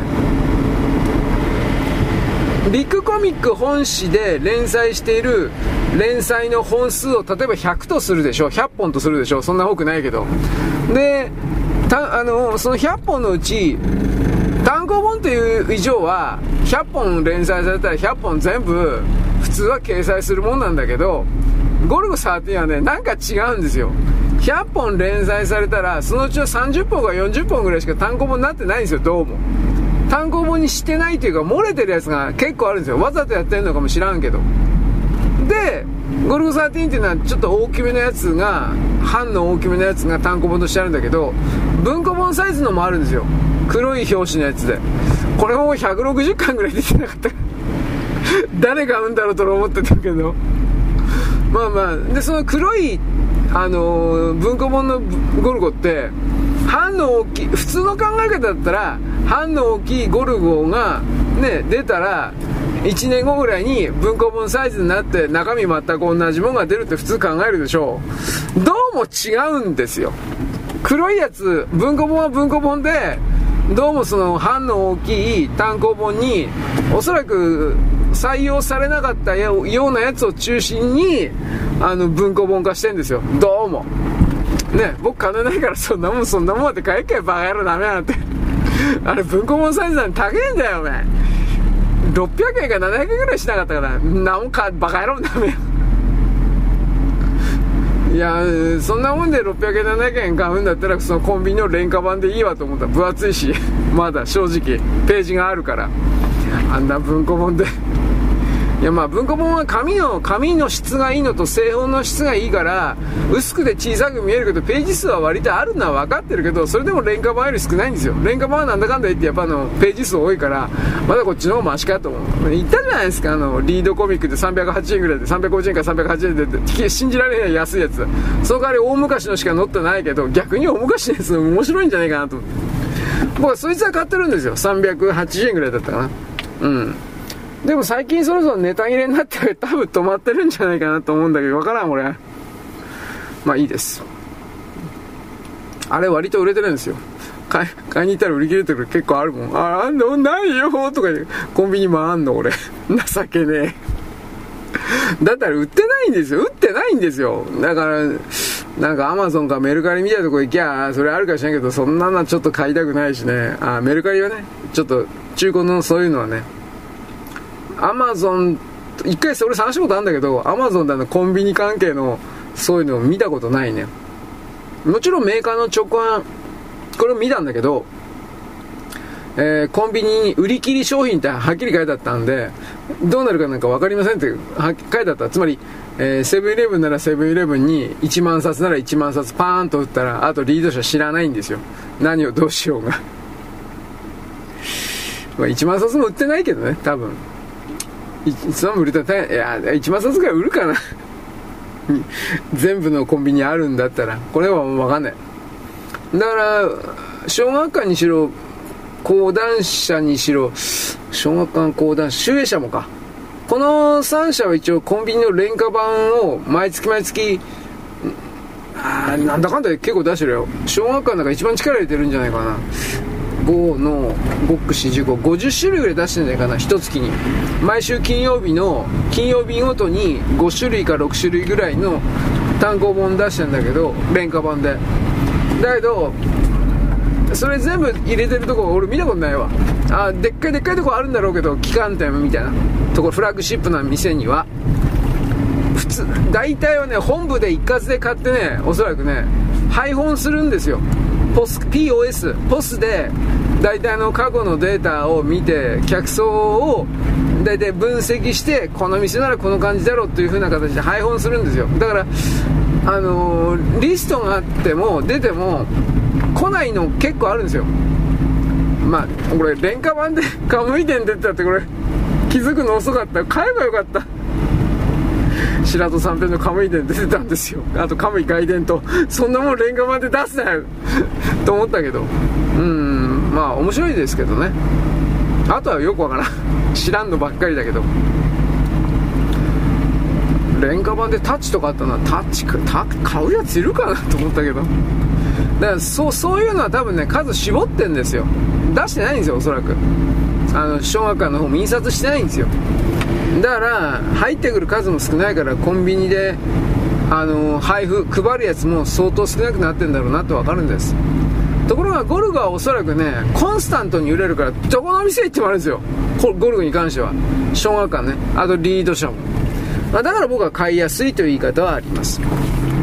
あそうだ。リード車も喧嘩版廉価版最近力入れてるんだったやっぱあの一般書店では棚が取られちゃうんだろうなと思って。一般書店の最近の漫画単行本もなんかわけわかんないやついっぱいあるからね。あのウェブで連載していたようなやつを紙にプリントアウトして単行本にして、まあそんなイメージだよね。紙にプリントアウトして単行本したっていう。で、ウェブの連載は1週間か2週間ぐらいで公開やめるから、まあ場合によっては1月っていうとこあるらしいけど、だからやっぱ読みたかったら紙で買えみたいな、そういう形になってるみたいだね。ウェブはあくまで宣伝というふうに割り切ってるんだろうと思うけど、どうだろうね。それで売れるんかなと思うけど、まあ、今そもそも紙の雑誌そのものがないないでしょ？ないからやっぱそういうやり方を取らざるを得ないんでしょでウェブでやってるようなやつって紙の雑誌に載るぐらいの人気が取れないんでしょ多分。紙の雑誌紙の漫画雑誌月刊雑誌に載るっていうのは掲載されるっていうのはおそらく相当に競争激しいはずだからウェブよりは。ウェブはコストかからんもん。あの紙よりもはるかに。だからそういう意味においては敷居ハードルは低いと思う。だからやっぱその ウェブの漫画なんだかってあんまり面白くない。メーカーがやってるあのー、いろんな有名な作品とされるものにしても。面白いのもあるけど有名なのもあるけどまあ有名なのっていうのは大体もう年寄りのロートルの人が書いてるやつ。あれも原稿料とかどうなってんのかなと思うけど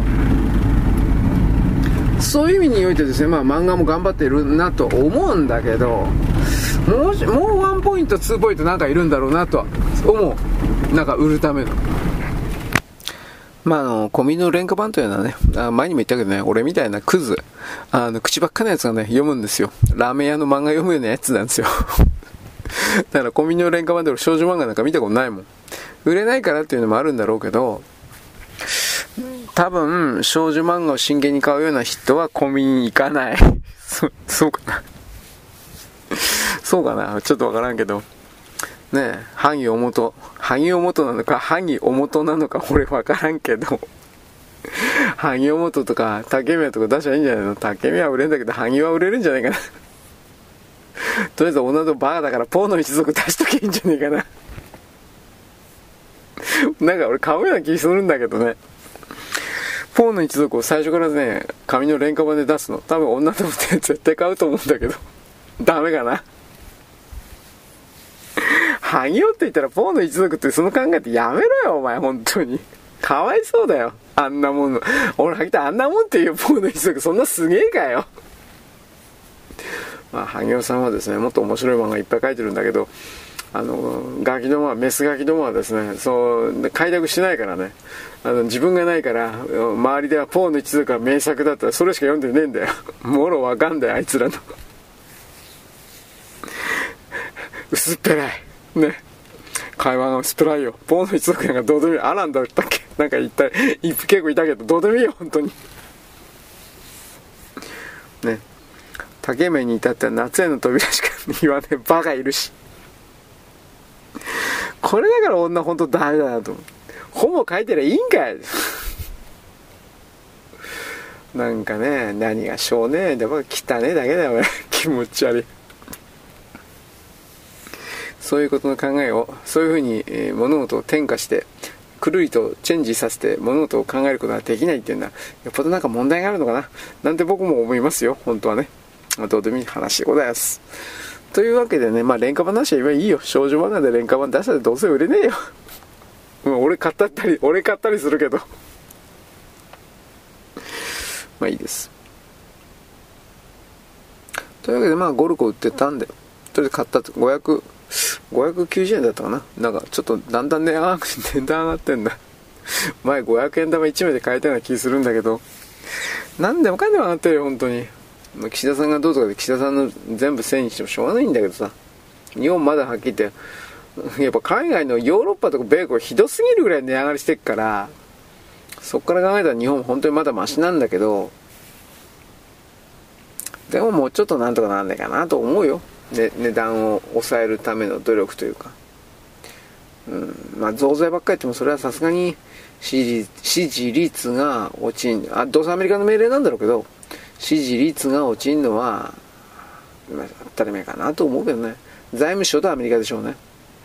財政再建派みたいな。で、ここで安倍派を全部追い出せば、ね、え、安倍派というのは、いわゆるあの、財政、緊縮財政派ではないから、財務省が好きなことできるから、でもそれ本当にやったら、自民党と言われているものはもう完全に割れちゃうんだけど、財務省それ分かってんのかな？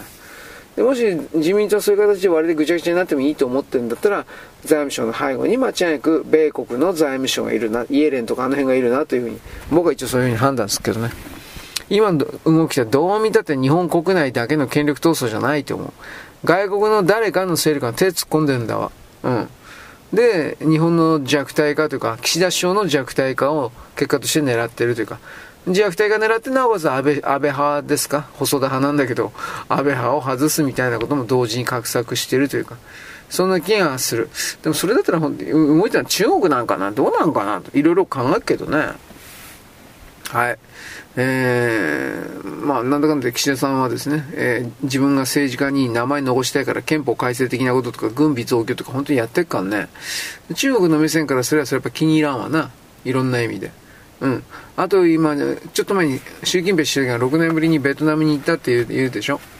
あれにしたところでですね、えー、っと、中国が台湾に侵略した時に、ベトナムはせめて中立を保てというふうな、命令伝達を直々にやりに行った。この考え方は覚えておいた方がいいです。戦争するときは周りの関係のない周辺各国に必ず仁義が通されます。あなたのとこ攻めるわけじゃないけれども、えー、あなたはアメリカの味方しないですよね。というふうに因果を含めるということを必ずやります。だから習近平主席がわざわざそうベトナムに行ったということは、その辺が関係してんじゃないかな、ということも僕は思うわけです。まあ、見える動きの裏側には必ずそうした脅しとか金の動きとか、ね、取引、上と取引、条件闘争、いろいろあります。そいつらを見破るような努力をするということが、まあ大事なのではないかなと。私はそういうことを言うわけです。はい、よろしく。ごきげんよう。現在は2023年の12月の13日のですね、水曜日かなであります。えー、っとですね、米国が韓国を切り捨てて日本にその資源、技術力の全てをですね、決めたというのは韓国が明確に裏切り者であり、韓国の SK ハイニックス、SK エレクトロニクス、サムスンなどが中国に莫大な数千億円もの投資をしてしまったんで、工場を建ててしまったんで、で、彼らはこれを取り返さなくちゃいけないから、どんなことがあっても生き延びる。つまり裏切り、泥棒をやっても生き延びる。彼らは自分のことしか考えない。だからその状況下で西側の味方をするふりを今以上にしながら、つまりユン大統領ですね。あれははっきり言って不正選挙によって、あの、韓国の経済界が送り出した、いわゆるスパイという言い方をします。あ今のもの北朝鮮べったりのですね、北朝鮮中国べったりが分かりやすすぎる大統領だと西側を騙せないからです。だからこの検事局というか検察出身の、政治のど素人を出してきた。彼は物事を考えるだけの能力はない。少なくとも政治的な、国際間における国の駆け引き的な。だから彼の背後に誰がいるのかが全てです。企業の何らかのアドバイザーのようなものが彼の背後にいるだろうけれど、これは正直誰かというところ、複数いるでしょう。不正直誰かというところまではわかりません。彼に自分はない。この設定で、というか朝鮮人に基本的に自分はないんです。この設定で彼らを、彼らなる存在を見なきといけませんと言います。で、今言ったように、えー、っとね、米国が韓国を切り捨てるというか、あそういう動きをした裏切り者だから、ここまでいいですか？だから韓国というのは、自分では何一つ開発できない国だから、これからも。だから人の、人に、米国と欧州と日本に開発させて、それを技術協力と共同開発という名称で、泥棒し続けて、そして作ったのは、できた製品に関して作ったのは韓国なんだ、韓国人なんだ、韓国の力なんだと嘘をつき続けて、なぜそんな嘘をつき続けるかというと、その嘘をつき続けることで外部から投資を騙し取るんです。海外の投資家から。今までの世界は全部これで回ってました。中国も同じやり方をします。だから、どれだけ盗んでも、それを自分で作ったんだと言い張って、もう、いつも言いますけど、問題は常に金の話なんです。そしてその金を、どうであれ、自分のところに運び込んだものが勝ちなんです。だからこの見方をなんか綺麗な、綺麗事しか言わない人たちはできてないんです。全くできてない。驚くべきことだと僕は思うんだけど、ね、なんであんなバカなのかなといろんなことを思うけど、綺麗事ばっかり言って。あの、覚醒だとかどうだとか言ってもいいんですよ。言ってもいいけど、現実は私たちはどうしようもない人間なんですよ。あなた、そのあなたなる座標が徹底的にですね、え人間界に絶望しただとか、ひどい目に遭ってきたとか、そういろんな言葉を作るのは結構ですが、それでも私たちは人間社会に立っており、人間社会のに立っている他の全ての人々の生産活動の結果によって、その人間社会に絶望しただとか、私はこの世界を抜けるだとか、どうしたこうしたという綺麗事をご飯を食べて、いろいろな排泄行為を含めるような生態的機能を維持することによって、ようやくそうした考えを保てることが発生させることができる自分ということの、この根本的根源的理解がない。つまりそれは他の人に対しての他の存在の劣った存在だとかというふうに決めている人々に対する感謝、敬意、尊敬、何でもいいけれども、自分以外の存在に対する大事に思う気持ちがゼロだ。その状況下で自分だけがひどい目にあったとか言ってるバカじゃねえのかおめえら。と僕は思うんだけど、まあこんなことは怒られるのはあんま言いませんが。はい。ということなんで、あ、違った。すいません、俺今、洗濯物畳んでんので。で、えー、っとね、そういう状況下の中、アメリカが実質上韓国を切り捨てた。ここまでいいですか？だからその条件下で何が起きてるかというと、韓国は中国の命令のもとに、韓国は自分の生き残りをかけて、あのいろいろ動いているとされますが、今回の動きは SK ハイニックスを中心とした動きであり、SK ハイニックスというのは完全に中国企業です。はっきり言いますが。つまり株主の多くが全部中国人になっているので、正確には人民解放軍と共産党の偉い人になっているので、51%以上が。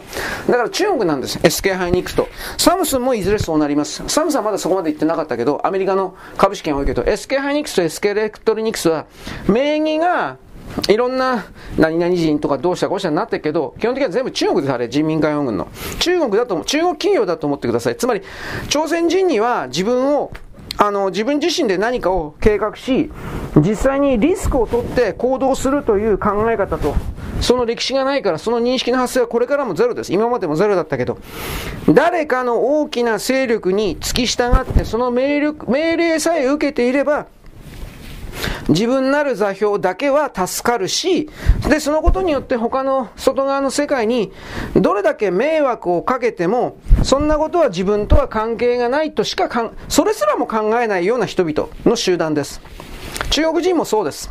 だけど、中国人の下請けを何千年もやっていた朝鮮人と言われている人たちの方がよほどですね、その気持ちは強いでしょう。しかし、人を騙すという意味においては、朝鮮人の方が、というか朝鮮人と言ってるけどね、多分これも違うんで、もっと中国人なんですよ、あそこに南半分のところに住んでるのは僕の見え方からすると。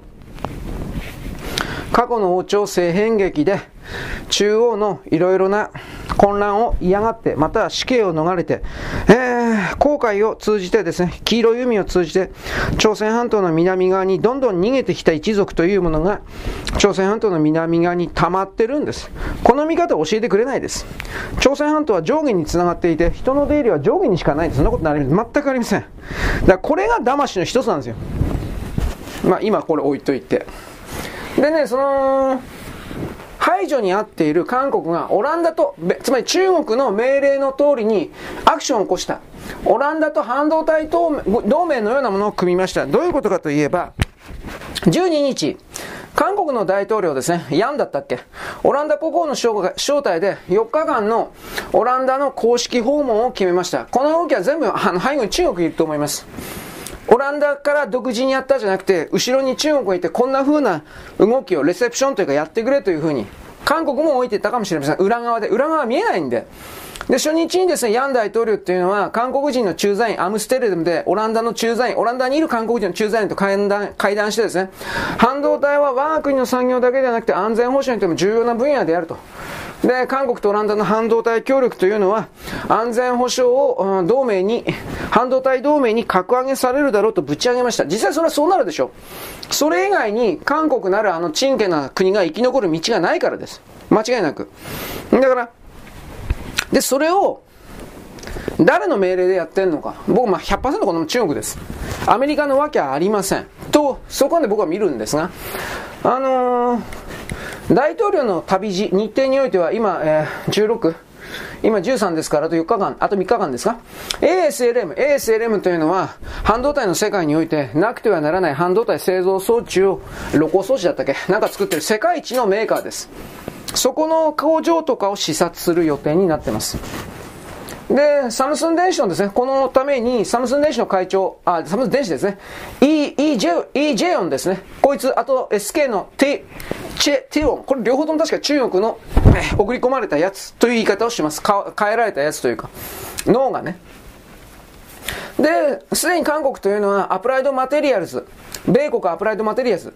これはですね、あの、韓国に研究開発センターの新設を発表しております。で、ASML、オランダにもサポート拠点があります。で、韓国はですね、サムスン電子が30兆円を向こう20年間に突っ込むという壮大なですね、半導体生産基地の整備計画を打ち出してですね、投資の、投資家の金を集めてます。つまり、ヤン大統領というのは、このような韓国の側の巨額な投資が磁石のようになって、吸引力になって、世界の半導体企業を韓国に引き寄せるんだと言って、まあ、これあの、要は日本のラピダスとかあの辺に向けてこういうアナウンスしないと韓国に投資が逃げるからです。金が逃げるからです。で、韓国とオランダの関係というのは国防安全保障の戦略分野からどうのこうのって言ってます。西側にとって大事ですよっていうふうに嘘をついています。まあでも、オランダはとにかく ASML が全てです。これと組んでるか組んでないかということになります。で、ロッテルダムにコールドチェーンの物流センター建設プロジェクト、多くの協定、覚書を締結という、韓国とオランダの関係は深まると言いました。言葉だけではどれだけでもできます。で、これらの金は韓国今ないんで、国家に金がないんで、誰が出すのか。中国と米国の中の民主党勢力というか自分だけは儲けようという奴ら。つまり、えー、西側における結束なんかどうでもよくて、自分さえ儲かればいいという勢力が、ユダヤとか言って言いますけど、ユダヤじゃないかもしれない。これわからない。で、まあ、ウォルガイとかね。で、韓国のですね、サムスンとエスケハニックっていうのは、米国政府の特別の承認を得ることなく、米国の半導体製造装置を中国の自分のところの工場に導入できるという例外措置が今のところ取られています。これ、だから、自称バイデン政権というものが許している以上は、韓国の裏切りはずっと続きます。結局、この、米国商務省はサムスン電子と SK をですね、検証済みエンドユーザーリストに指定したというふうに言ってるから、このリストに加えられた企業の個別の輸出案件について米政府から許可を得る必要がないという。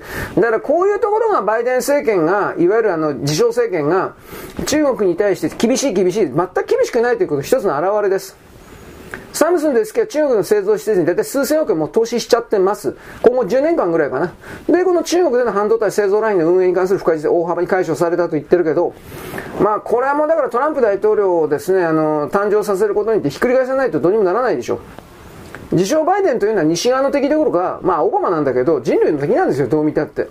はい。で、この状況下においてベトナムの争奪戦というものが始まってます。えー、私さっきも言ったけど、昨日から2日間、習近平さんがベトナムを公式訪問、6年ぶり。で、安全保障と多国間問題と海洋問題に重点を置いて話し合い、戦略的協力と言っています。で、あのー、共産党の書記長というのはグエン・フー・チョンです。あ、思い出した。グエン・フー・チョンです。という人と会談して、もう恒例だったはずです。